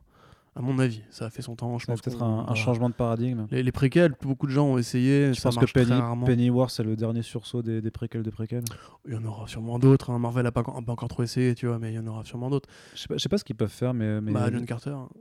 John Carter, c'est ça un peu. aussi, non, ouais. je pensais à, à Danny euh, Cannon et Bruno Heller, parce que là, ils ont fait euh, Gotham, du coup, sur la jeunesse de, de Bruce Wayne. Mhm.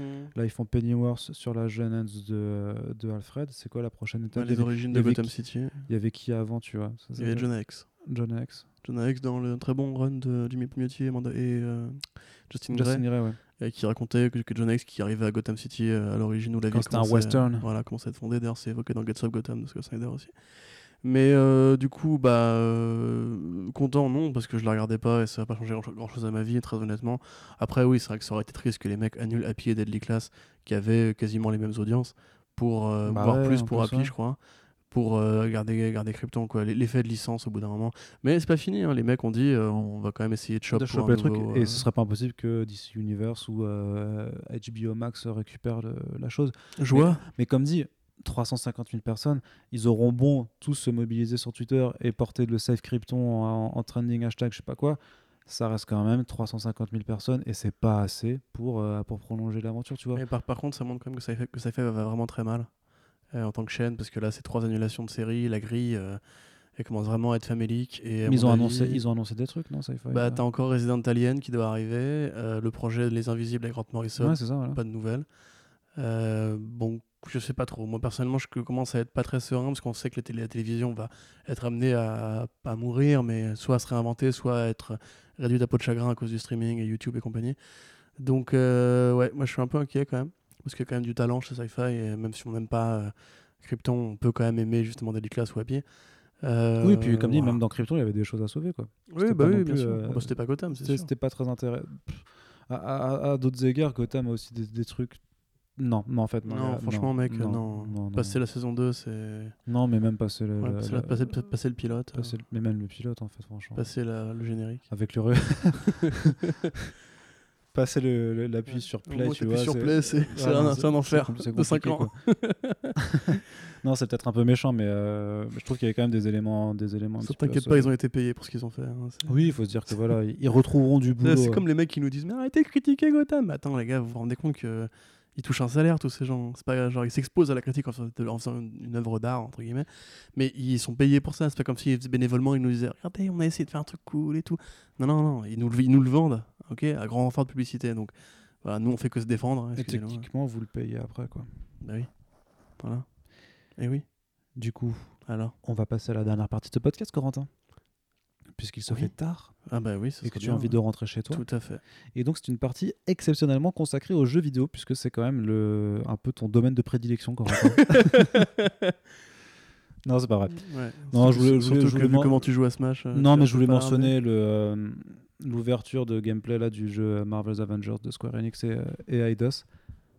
Et là, donc, Corentin vient de poser son micro parce qu'il refuse de parler de jeux vidéo. Mais en fait, je voulais en parler, mais je sais que tu l'as pas regardé, donc on ne peut pas en discuter. Quoi. Ah non, Voilà. effectivement. Donc, c'était un petit peu Je- dommage je- parce que c'est juste, c'est juste que tu, aurais- tu aurais vu que ça. C'est le jeu que tu m'as filé là? Non, mais non, non, ça c'est Marvel Ultimate Alliance 3. Moi, je te parle du jeu Avengers de Square Enix qui sortira Ah, mais si, l'année j'avais vu prochaine. le trailer, mais pas les, les premières minutes de. Ouais, bah, le trailer, a pas modo. Bah, c'est, c'est- la direction artistique est pas terrible et dans le gameplay, mon gars, ça a l'air d'une mollesse. Mm. Ah, C'est horrible quoi. C'est les- bon, après, c'est, le truc, c'est que c'est un segment d'introduction, tu vois, mais c'est, euh, c'est un jeu Avengers. Ils te font une scène de pont qui s'effondre euh, comme ce que tu vois dans tout. Partout, Mais c'est qui qui développe ça? C'est Square Enix, je l'ai dit, et Eidos Ouais. Montréal. Ah ouais, pourtant c'est des bons gars, ouais. Bah, comme dit, il- au moins c'est, Bah, c'est relativement joli à regarder parce que, outre la direction artistique, en fait, sur la technique, ça va, il y a des jolis, des jolis effets de particules et tout ça. Mais ouais, re- regarde le truc, tu verras, ça, enfin, on se fait chier en fait. Le truc, c'est que c'est un jeu Avengers et en fait, c'est, en termes de jeu d'action, bah, tu t'ennuies Mm. quoi. Ça a l'air, Ouais, très, et les jeux vidéo. Euh, bah, Spider-Man. ouais, mais même Spider-Man, tu vois, pour moi, euh, c'est bien fichu, tu vois, mais il y a eu Arkham Knight, enfin, il y a eu les, Ouais. les Arkham avant Ouais, et exactement. ça réinvente pas Eh quoi. ouais. Après, quand même, de se balader entre les gratte-ciel, de- comme le fait Spider-Man dans le jeu, c'était plutôt grisant, donc c'est plutôt, c'est plutôt appréciable. Mais, euh, mais disons que ça. J'ai pas le temps pour tes gratte-ciel pourri. hein. C'est vrai. c'est vrai qu'Infamous, c'était bien aussi. Bref, on passe donc du côté du cinéma. Alors, d'un côté, que fait Disney avec euh, les adaptations de Boom Studios euh, qui étaient développées par Bah, rien, Fox? bah, bah, bah, si, bah, ah, bah, pour le coup, ils ne font pas rien puisqu'ils en ont eu certaines et ils en développent d'autres. Oh là là, vas-y. Alors du coup, c'est juste pour Explique-nous. eh ben, je- le projet Lumberjanes, donc euh, Ouais. du coup, euh, donc c'est c'est un peu, c'est c'est pas des scouts, mais c'est des, euh, Si, c'est des filles scouts. Non, c'est pas des scouts. des Jeannettes quoi en fait, je dirais. Enfin nous on appelait ça comme ça, les, Ouais, ça mais je crois comme ça, des. Scout Girls aux États-Unis. Ouais. Ça, il me semble. Et du coup, donc voilà, qui, euh, qui est un, un comics jeunesse, hein, euh, qui, est, qui est plutôt plébiscité, qui, bah, en tout cas, qui avait gagné des Eisner. Il a des Eisner, qui- c'est un petit phénomène d'édition pas, pas dégueu et c'est vraiment ouais, un truc Qui qui a a, pas du très tout- bien marché aux États-Unis. Ouais, et qui a pas Pas du tout marché en France. Pour le coup, c'était Urban qui avait tenté pas la de... culture des, des Jeannettes, comme tu dis, euh, en France aussi, mais effectivement. Après, faut voir comment ça a été marketé parce que dans l'édition d'Urban, en plus, c'était une édition euh, comics en fait. Tu vois, c'était pas du tout marketé autrement, c'était pas estampillé, ça avait pas une, ça avait pas une identité jeunesse.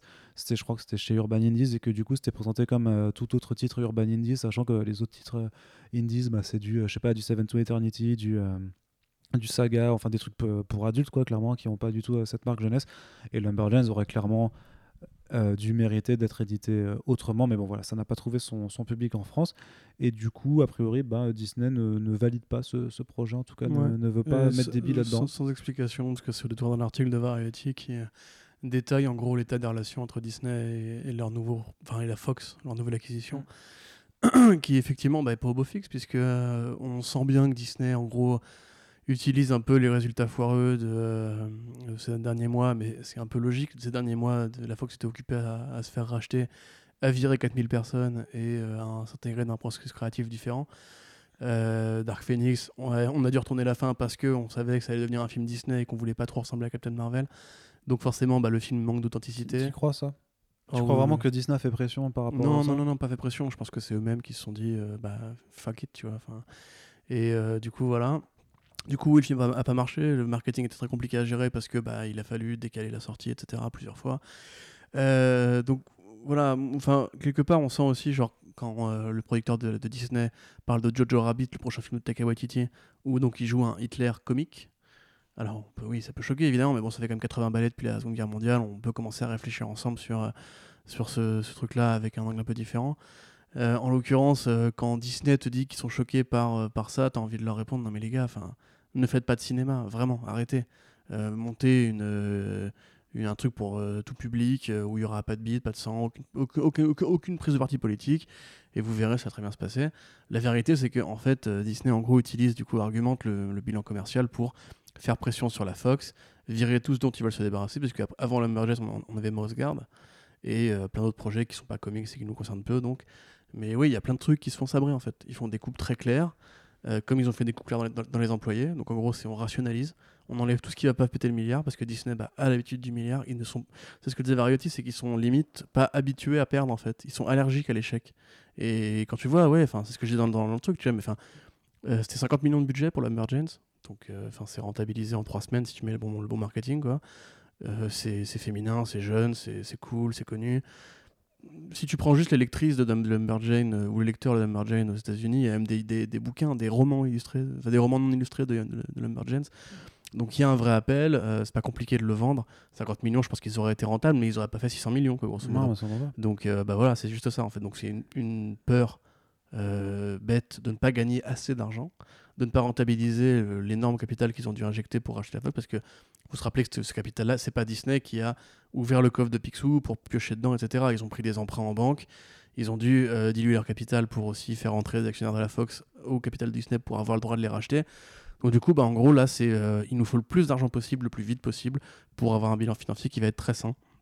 Et actuellement, bah, c'est pas le cas. Donc du coup, ils vont, tout ce qu'ils pensent qu'il va pas faire 500 millions, c'est dégage directement. Ouais, 500, 500 À part, millions, à part les trucs comme Fox Searchlight, Fox Searchlight, pardon, parce que justement, il y a un truc euh, Voilà. énorme à jouer au niveau des Oscars et compagnie. Mais euh, c'est pas rassurant du tout. Parce que Disney, comme on l'a déjà dit, voilà, c'est la mainmise culturelle, c'est une vision très archaïque euh, du cinéma, c'est une vision très polissée de la société. Et bah ouais, ça fait chier quoi, parce que Moss Guard, c'est un très bonne BD, ça aurait pu faire un super film, on annule. Lumberjanes, très bonne BD, ça aurait pu faire un super film, on annule. Et du coup, il y a Euh, The- deux œuvres indées en plus pendant que Marvel prolifère à n'un plus pouvoir, t'as l'impression que. Mais du coup, pour contrebalancer ça, il y a, y y un autre projet d'adaptation de, de Boom qui est The Empty Man, du coup, qui est un titre euh, thriller slash horrifique de, euh, Bah, de Cullen Bunn d'ailleurs, euh, du coup, qui, euh, qui, dé- qui était dessiné par Vanessa Del Rey, du coup, qui a fait sais, Red, Redlands après. Euh, et en fait, en fait c'est dans un futur relativement proche, en fait, où tu as une épidémie d'une maladie qui, qui s'appelle The Empty Man, en fait, où les gens qui sont atteints euh, sont atteints d'abord de troubles psychologiques, de frénésie, euh, pulsion meurtrière, euh, voire suicidaire, avant en fait d'être juste des, des coquilles vides, quoi. Du coup, ils sont vraiment euh, empty, vraiment, parce qu'ils sont euh, dans un état euh, catatonique et ils font plus rien. Et en fait, euh, bah, en fait, tu as le CDC et le FBI qui enquêtent dessus, parce qu'en priori, il y a en plus un- une sorte de culte meurtrier qui est en train de se, de, de se créer autour de cette maladie. Donc voilà, c'était un titre qui avait. euh, qui a été fait il y a, il y a quelques années, il y a 4, ans, je crois, en 2016, euh, chez Boom, euh, en mini-série. Ça a été optionné pour faire un film. Et ça a incité, en fait, Boom à, à faire une seconde, un second titre qui arrêté au mois de juin dernier.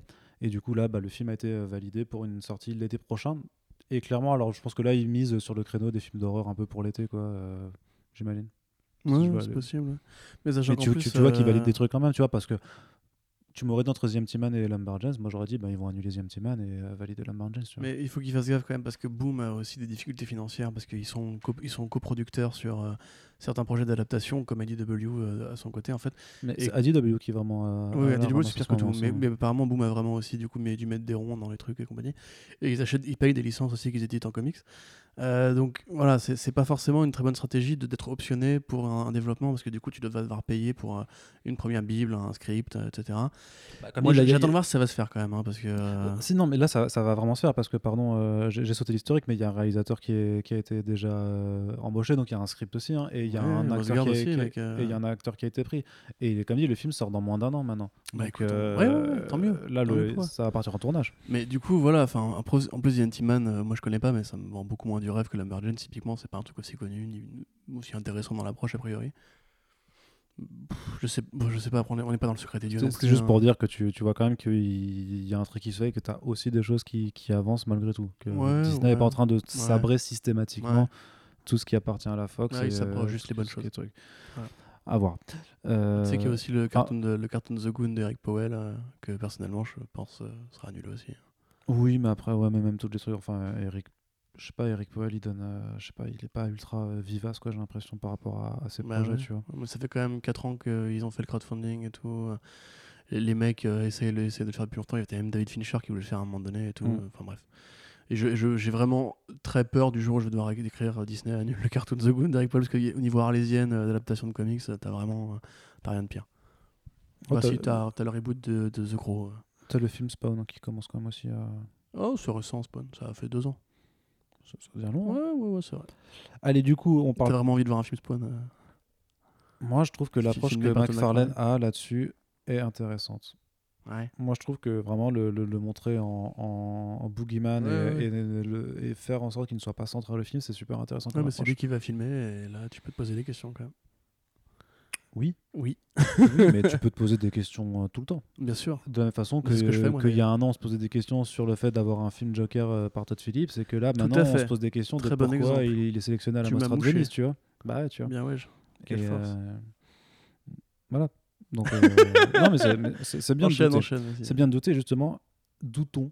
Est-ce que le fait d'avoir Robert Richardson euh, en chef opérateur et directeur photo euh, de Venom 2, c'est un signe encourageant, sachant que c'est euh, un mec qu'on associe généralement aux productions de, de Tarantino, puisqu'il était sur Once Upon a Time in Hollywood, il était même avant sur. euh, quasiment tous les Tarantino, je crois. Ouais, ouais, il était sur The Hateful Eight et j'allais remonter dans le temps en, en les listant tous parce qu'il n'y en, a que- Excellent. il y en a que- opérateur. il y en a que 9 à, à lister, donc c'est facile. Django aussi. Voilà, Bastard. voilà. Je suis même pas sûr que ce soit lui sur Bastard. Bill. euh, Mais ouais, il a, enfin, c'est, un- c'est, un- c'est- et pas que, hein, c'est Martin Scorsese aussi, Aviator, euh, quel film. Et euh, Oliver Stone, euh, Wall Street, je crois, si j'ai pas de Le de. Wall Street, ouais. plein de, non, Wall Street de Oliver Stone. Non, le, le, le Wall Street de Oui. Oliver Stone, le Euh, célèbre. Mais je crois que c'est peut-être lui qui a fait aussi le Wall Street avec Scorsese. C'est vrai Je suis Ah, pas merde. sûr, je suis pas sûr. À vérifier. Mais ouais, grand chef-op. Mais après, on se rappelle que Matthew Libatic, euh, chef-op de Darren Aronofsky, a fait Venom 1, donc autre grand chef-op. Euh, donc, euh, Ce n'est pas un gage de ouais. qualité pour toi en fait qu'un grand chef-op. euh, Bah, le chef-op, il fait les couleurs et il trouve le- le- la, bonne lentille pour filmer une scène. Donc c'est pas lui qui va non plus décider lors de lancement des plans. C'est pas lui qui va être chorégraphe sur les, les- les- les- la seconde équipe pour l'action, etc. Donc ouais, ça peut être à faire un film, une, jolie merde. Tu vois, ben oui. Mais après vrai. voilà, que c'est ce que j'ai dit tout à l'heure, c'est Andy Serkis. Je connais pas trop ce qu'il a fait au niveau mise en scène, donc pourquoi pas. Faut que tu regardé, il y, a- il y a son film La légende de Mowgli sur Netflix. Là. Oui, non, mais j'ai pas envie de.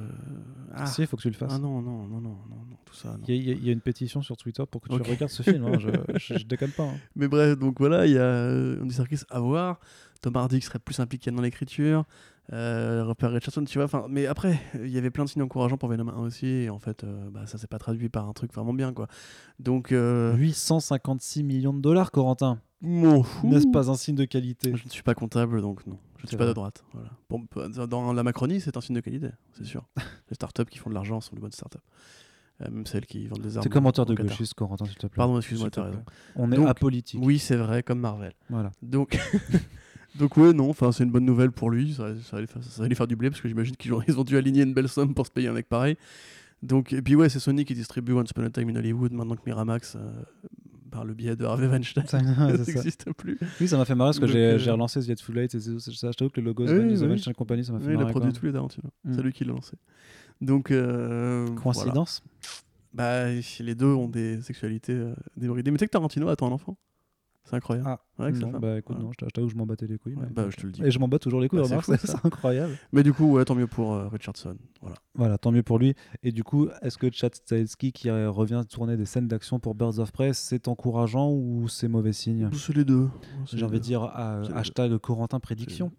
Bah, alors, il faut. Notre euh, grand prédicateur du cinéma, Corentin, qui va donc nous dire si, Alors. si la présence de tard. co-réalisateur de John Wick avec euh, David Leitch, euh, est un bon signe encourageant pour dire euh, qu'il y aura des scènes d'action un petit peu péchues dans ce film de Gondès. Ah ouais, ce qui me saoule, c'est que Chad Stahelski devait faire euh, Kill or Be Killed de Brubaker au cinéma. Ah et. Ouais, mais pas alors- de nouvelles, ça commence à me saouler un peu. Oui, hein. mais alors les, adapta- les adaptations de Ed Brubaker au cinéma, enfin les adaptations de Ed Brubaker de façon générale, Ouais. hein, on les attend. Quand est-ce que ça arrive En fait, en fait c'est le point commun avec toutes ces adaptations, Edouard, enfin. c'est qu'on les attend. Broubaquet, là, Broubaquet. Donc euh, oui, bon, c'est une bonne nouvelle parce que ça fera des belles scènes d'action, parce que donc, du coup, oui, comme tu disais, John Wick, mais aussi euh, les scènes d'action de The Winter Soldier, universellement reconnues comme les meilleures scènes d'action de tous les Marvel Studios. Les scènes Euh, d'action de Deadpool 2, euh, ça, c'était juste David Leitch, c'est vrai. je crois. Oui, elles non, sont pas vrai. terribles. Oui, c'est vrai aussi. Mais euh, bah, peut-être que c'est Stahelski le, le- la force du duo. Mais ben non, parce que non, parce que David Leitch aussi At- Atomic Blonde. Ouais, c'était bien. Ouais, c'était bien. séquence dans l'escalier, Ouais, c'était bien, on a compris. Donc, euh, t'en as mais- déjà parlé, t'en as déjà parlé, on sait, Char- Charlie. Est-ce qu'on peut, est-ce- qu'on peut refaire un point Charlie même? Non. Allez, Non, non, non. Donc alors c'est bien parce qu'effectivement ça fera des belles scènes d'action. C'est- pas bien parce que du coup ça rappelle quand même que c'est pas Cathy qui filmera l'action pour son propre film. Et ça, Ça, nous rappelle la bien. petite polémique de cette réalisatrice qui avait dit qu'elle avait refusé de faire. euh, c'était Anna. Non, c'était pas Anna qui je crois que c'était Black Widow qu'elle a refusé de faire. Peut-être, ouais. Parce qu'elle a dit qu'en Ah gros non, Marvel oui, lui oui, laissait pas oui, faire les scènes d'action et qu'elle préférait faire appel à des secondes équipes. Ce qui euh, peut être vu comme du sexisme, mais en même temps, même les réels normaux font pas les scènes d'action. euh, Enfin, les réels masculins, pardon, je suis désolé, font pas forcément les scènes d'action de seconde équipe. Donc euh, voilà. Euh, maintenant, en fait, ça peut aussi être pas rassurant parce qu'on se rappelle qu'il y avait eu les projections tests détaillées par Screen Rant qui nous disaient que euh, Il y avait un bon le accueil du public, public. était content, les producteurs moins. Voilà. Et il est possible que les producteurs se disent que la version un peu arty euh, et féminine et girly friendly, etc. de Cathy Yan, pour eux, en fait, ce soit un peu bizarre ou ils ils arrivent pas à savoir comment la vendre, qu'il n'y a, pas un money shot à mettre dans le trailer, etc. Du coup, ils demandent à Stahelski de faire que des scènes d'action, c'est-à-dire des reshoots spécifiques aux scènes d'action. Donc voilà, ça peut être juste pour pumper un peu et mettre de la virilité, de l'adrénaline, des patates dans la gueule et des tirs de fusil dans un film où en gros ça va quand même a priori plus être sur euh, l'introspection et, euh, et la solidarité euh, féminine dans un monde de connards. Donc voilà, euh, si ça peut réunir deux publics grâce à ça, tant mieux. Mais je pense que Warner se leurre en, en croyant que c'est juste euh, en mettant des scènes d'action punchy qui vont changer le temps du film. Et le cas échéant, Bah, il faudra voir si Cathy Yan a bien la main sur le montage final. A Mm. priori, non. Mais si c'est le cas et que du Pourquoi a coup. priori non? Bah parce qu'aucun aucun, monta- aucun réel de ce genre n'a la main sur le montage final. C'est Bon. des, des réels de commande, ils sont salariés, ils ferment leur gueule. hein. À part Zack Snyder et encore Justice League et BVS, rappelez-vous. à part Zack Snyder qui avait réussi à monter Man of Steel tout seul, euh, c'est super rare. Mais voilà, peut-être me trompe. Oui, mauvaise langue. Mais, non, mais Ah, mauvaise langue. Mais. Arnaud, enfin. Je, je suis outré. Le montage de Hellboy, le montage de Venom, c'est le studio, monsieur, le c'est les Le producteurs. le montage d'Aquaman, le montage de Wonder Woman, Le montage d'Aquaman, ouais, mais c'était un film qui est, tot- qui est totalement commun le d'Aquaman. hein. montage de Shazam, euh, je sais pas, enfin. montage de Shazam, je me pose des questions le montage de Shazam. hein. Mais euh, ouais, ouais, si tu veux avoir la foi, je foi. Je ne demande qu'à être convaincu, disait un grand homme. Ah, c'est vrai. Ouais. Oh, je suis pas si grand. Il le disait. Allez, et du coup, on aborde le sujet chaud du moment. Pour conclure, pour Ouais. conclure ce podcast bien trop long, évidemment, puisque il dure, euh, voilà, ça fait déjà 1h50 que vous nous écoutez. Vous n'êtes pas fatigué, bien entendu. On n'est pas fatigué, je vous entends le répéter, parce que vous avez les bons réflexes, euh, puisque vous allez encore en soirée étudiante le, le jeudi. Euh, Si on écoute les podcasts comme Blog en soirée étudiante. Voilà. c'est vraiment que tu passes d'une drôle de vie d'étudiante. sonore. Ouais, T'imagines T'imagines, t'es en boîte comme ça, ils Non. mettent du, euh, du Ariana Grande, et puis d'un coup, paf, on nous entend. D'ailleurs, c'est euh, anecdote très rigolote. Oui. J'avais fait une soirée comme ça euh, où j'avais prêté mon ordi à à disposition. Et du coup, euh, c'était une, une playlist iTunes, machin, qui me mettait tout au hasard, sauf qu'il y avait les- tous les podcasts que j'enregistrais euh, de ces planètes, machin truc. Et c'est vrai qu'à un moment, il se retrouvait, moi j'étais parti me coucher, mais à une heure de mat, il se retrouvait à, à danser, puis d'un coup à faire bonjour à tous et tous. Non, sérieux Ouais, bah. Et du coup, ça, Alors, ça euh, forcément, bah, ça a niqué l'ambiance. Euh, donc, Ouais. ne, ne mettez pas nos podcasts dans votre playlist de soirée. a priori, ça marche pas très bien. Bref, Sony et Disney se font la guerre pour l'utilisation de Spider-Man sur grand écran. C'est un peu, euh, voilà, c'est le sujet le plus chaud euh, de l'actualité en ce moment. Euh, c'est plus trending que l'Amazonie qui est en train de partir en, en fumée. Ouais, et en même temps, c'est plus important quand même de savoir si Spider-Man va continuer ses aventures dans le, dans le MCU. Parce que bon, les arbres qui brûlent, moi je m'en branle un peu, Ah, Corentin. bah oui. Bah, quand on aura tous un cancer du poumon, ben, il y aura Spider-Man 4. Voilà. Voilà. C'est tout. C'est cool. C'est cool. Mais c'est quand même bizarre. Ça, alors, tu du viens de coup, miner le moral en fait en par- en parlant de ça. Ouais, j'avoue, j'avoue, c'était pas forcément. c'est- c'est- C'est pas sympa d'en rigoler. C'est J'espérais passer un podcast c'est genre apolitique, C'est pas très marrant. Bah oui, mais on, à écologique. on on peut dit- pas on être apolitique. Corentin. on- Oui, donc, grosso modo, revenir en sujet, je veux dire, Arnaud, enfin, euh, cessons de nous disperser, merde, espèce de JW. Donc, donc effectivement, euh, bon, Spider-Man Far From Home a fait 1,1 milliard de dollars. C'est le film le plus rentable, enfin pas rentable, le film le plus rapporteur en chiffres bruts euh, de, euh, de. C'est ça. Il, a, il allait dénoncer tous ses petits camarades. Il a fait Ouais, Non, je- arrête, arrête, continue pas, je Arrête-toi, tu, tu vas trop loin, mon pote, t'es fatigué là. Donc, euh, Non, mais c'est le film le plus. euh, oui, avec le, plus gros succès financier. Profitable, comme disent Voilà, de, de Sony Pictures avec les euh, ricains. 1,108, euh, non 109, The highest grossing movie. 1,109 milliards de dollars, sachant que le, record était détenu par Skyfall qui avait 1,108, comme quoi à 10 millions de dollars près ça, Mhm. ça joue, sachant que le film est encore euh, au box, enfin au cinéma, donc euh, le chiffre a grimpé depuis. Et donc, euh, vivement, euh, et- et donc techniquement c'est une situation qui, euh, qui justement par rapport à, à- à- à un article qu'on avait traité précédemment où euh, Ma- Ma- Marvel, Disney enfin exigeait que, enfin non Sony exigeait que le film fasse plus d'un milliard pour que la- l'accord soit continué. Et je me rappelle très bien qu'à l'époque, jeunes fous que nous étions, encore innocents et encore crédules, nous disions qu'il n'y avait aucune raison en fait que c'était profitable à tout le monde et qu'il n'y avait aucune raison que Sony et Marvel on ne vous cessent leur On accord. nous a même répondu fake news, bullshitter. Ah oui, ça, ça, ça, ça m'a fait voilà, euh, le fait est qu'il y a une relation euh, amour-haine euh, entre Marvel et Sony, voire haine-haine envers Sony et Marvel depuis, depuis que le contrat a été scellé en fait, puisque il s'est fait euh, à la surprise générale et depuis en fait on a toujours eu vent de euh, Mi Pascal veut récupérer Tom Holland, Kevin Feige lui dit non, mais en même temps il y a Ils un- veulent mettre Venom pas- de l'EMCU. Voilà, ils vont mettre Venom dans le MCU et, et Kevin Feige qui dit oui, peut-être qu'un jour ils y arriveront parce que c'est un, personnage après tout en mode genre euh, ouais, ils me cassent les couilles, ben, effectivement ils ont les droits et ça, ça me saoule de leur en parler avec eux. Et là, effectivement, ce truc de 1 milliard euh, qui annonçait un peu la couleur. Euh, du coup, donc là, euh, c'est encore très tôt pour en parler. Et si effectivement, au moment où ce podcast est publié, vous, vous voyez que, euh, que par exemple ça a changé, c'est très possible encore aujourd'hui. Parce que par exemple, l'article de, de Deadline, pour revenir au truc, nous dit qu'en fait Sony euh, et Marvel, enfin Disney aurait demandé à, à Sony de récupérer 50% du financement et 50% du- on imagine des profits. En Ouais. gros, une relation de win-win pour tout le monde. Sachant que Marvel et Disney ont les droits des produits dérivés Spider-Man, mais a priori, puisque du coup Marvel veut récupérer une plus grosse part du gâteau, ça doit être que les produits dérivés se vendent pas si bien que ça en fait. Parce C'est- que euh, Ouais, alors soit ça. c'est soit- dérivés spécifiquement de Tom Holland dans le MCU. hein. Non, mais non, en- moi je le vois. Enfin, je le vois pas forcément par rapport aux produits dérivés. C'est juste que ils sont quand même. euh, ils, ils- touchent 5% des, des recettes euh, d'un film au final qui, qui au final c'est des profits. Des profits, ouais. Mais c'est Sony Pictures qui truc. Donc c'est un, c'est un film qui leur appartient pas vraiment, tu vois. Et du coup, ils peuvent très bien juste dire en tant que. Parce qu'ils investissent du temps, ils investissent des réals, ça, demande du travail à Kevin Feige aussi. Et juste de dire, bah, vu quand même le temps qu'on y passe et tous les efforts qui sont faits dedans, bah, c'est chaud de toucher euh, si peu dessus, tu vois. C'est juste une question Bah parce ouais, qu'on mais a tous nos autres films à produire, on a toutes nos, nos, nos autres séries télé, donc ça devient une charge de travail supplémentaire. Donc il n'y a pas de raison en fait qu'on qu'on continue comme Oui, ça. mais Sony participe au financement des films aussi. euh, Oui. Mais, euh, mais fait rien. Mais, j'ai envie de dire que techniquement, ils font rien d'un point de vue créatif. C'est Bah, pas ils- Sony. Ils payent la promo. Et, Ouais, non, mais euh, ouais, bah, ouais, mais je veux dire, enfin. Mais ils ne travaillent pas sur, euh, avec le réal et c'est pas eux qui font, euh, Ouais, qui construisent les films bah, dans. C'est bon, attends, Marvel fait un milliard à chaque film, quoi. Ils, ils peuvent supporter des fois de laisser la balle à, à la concurrence, quoi. Enfin, je veux dire, en échange, ils gardent Spider-Man. C'est quand même pas rien. Ils en ont pas besoin.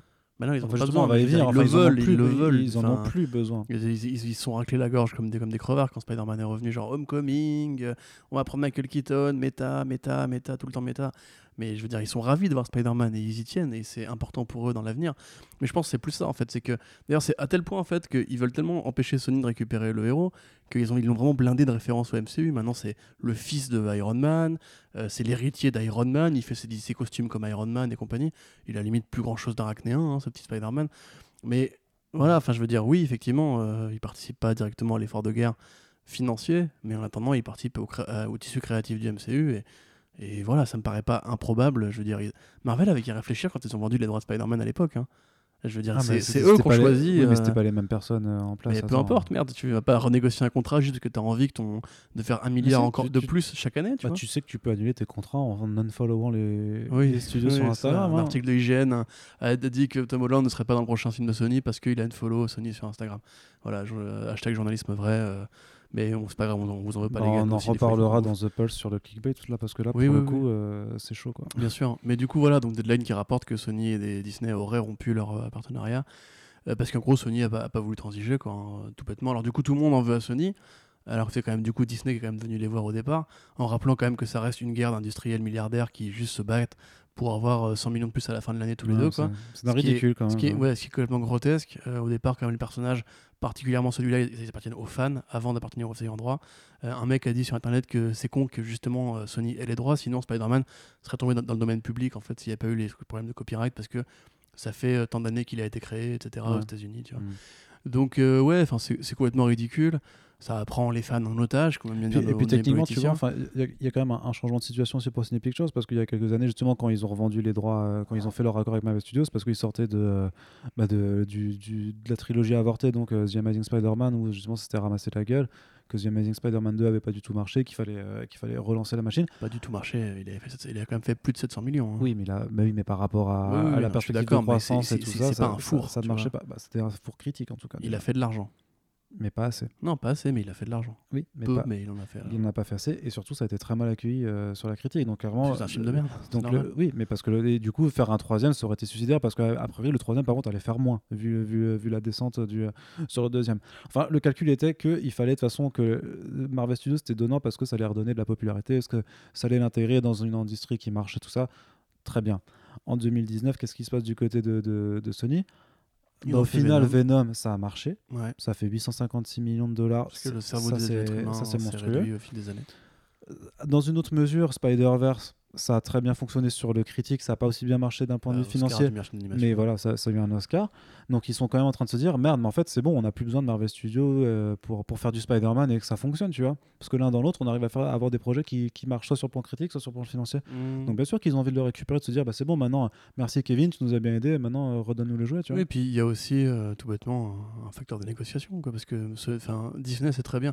Disney c'est très bien instrumentaliser les foules. hein. Je veux dire, euh, c'est pas par hasard que euh, justement ils font des choix, on va dire un peu ballsy euh, au niveau diversité, parce qu'ils savent très bien aussi que ça permet d'attirer un public qui va être du coup dans le, soutien idéologique et au détriment parfois de certains. Déjà, actuellement Marvel se vend vachement là-dessus, tu vois, notamment Disney, enfin les films Disney de Marvel Studios.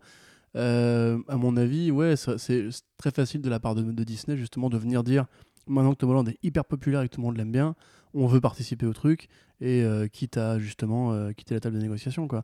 Et du coup, bah, tout le monde se retrouve à dire, mais non, moi je veux la suite, parce que surtout après la fin du 2, tu as envie de voir la suite. Euh, bah, du coup, tout le monde est là en mode genre, ah, Sony, crevard, laissez un peu d'argent à Disney. Mais c'est le monde à l'envers. C'est le monde à l'envers. Disney, c'est 40% du chiffre d'affaires du cinéma hollywoodien. C'est énorme. Oui, oui, oui, vraiment. C'est 40% de la production cinématographique, moi je croyais. plutôt. Non, du fric. Du Ah fric ouais rapporté chaque année. C'est énorme. Ah Mais ils font un milliard sur le remake d'Aladdin, mec. Où Will Smith rappe euh, enfin en bleu. euh, c'est- pas ça- vu, ça n'a aucun voir. sens. Je- Tous les remakes de live action de Disney font un milliard. Tous les Marvel font un milliard. C'est Dumbo n'a pas fait un milliard. Dumbo n'a pas fait un milliard parce que c'était un vrai film. C'est pas une merde. Mais euh, voilà, enfin, tout.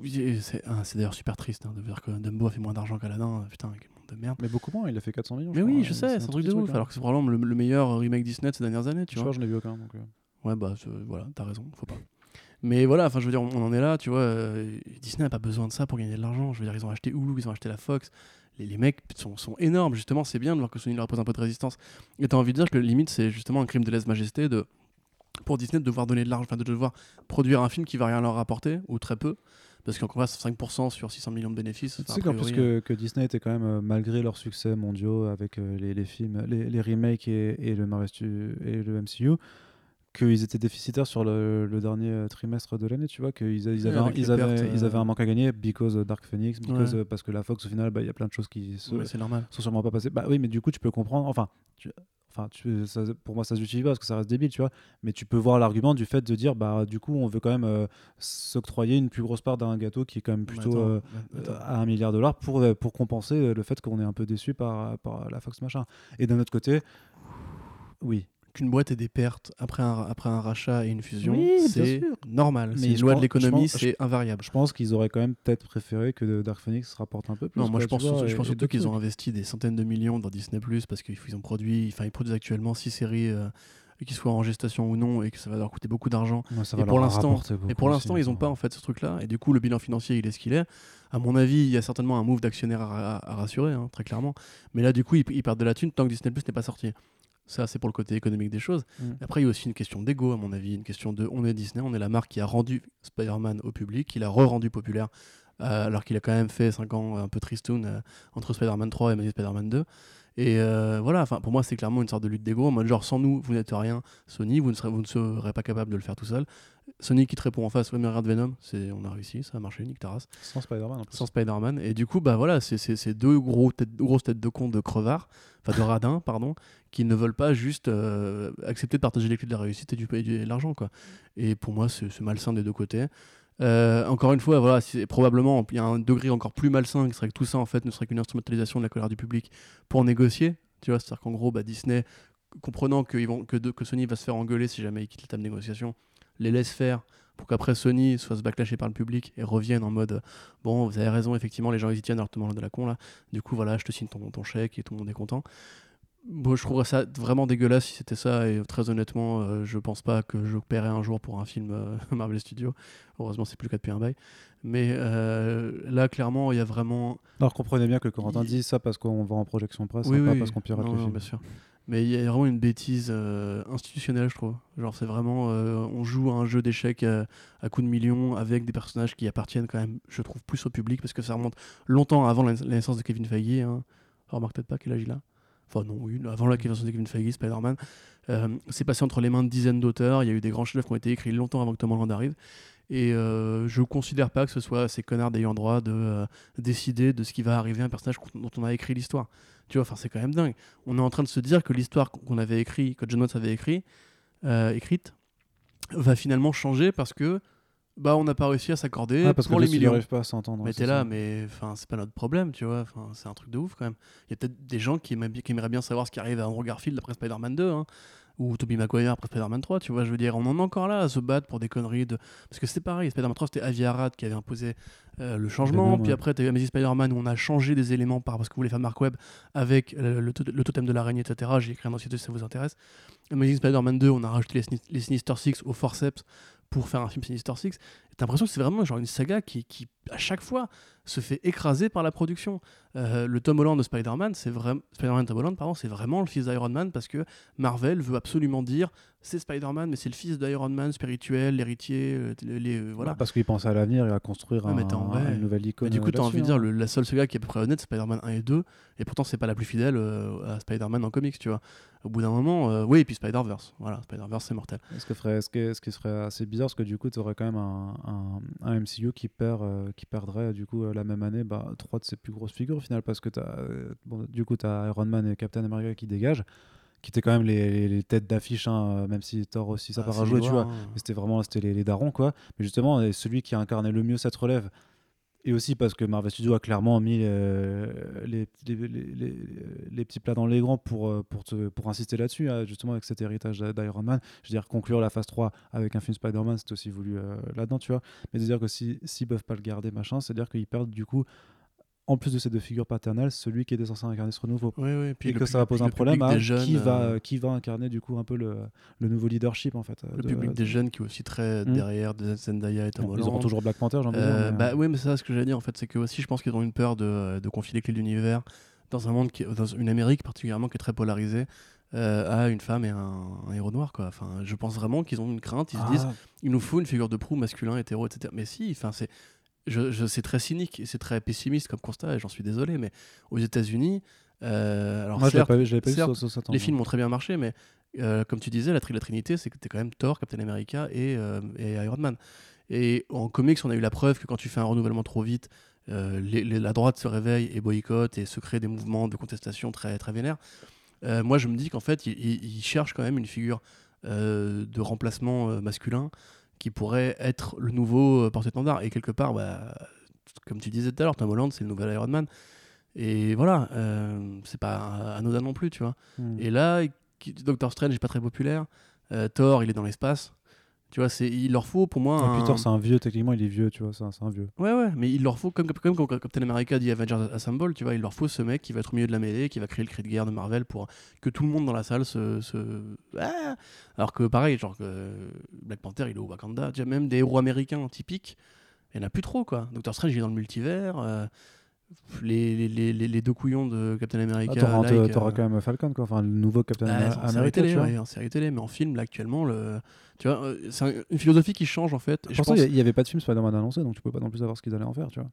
Euh, non, c'est sûr, t'as raison. Mais je pense vraiment qu'en fait, ce- même le fait de, par exemple, confronter euh, euh, Peter Parker à, à ce que son identité soit révélée, c'était aussi une façon de faire un truc à la je suis Iron Man, tu vois, pour l'obliger à prendre un statut plus, public, Ouais, ouais. plus de meneurs et compagnie, peut-être.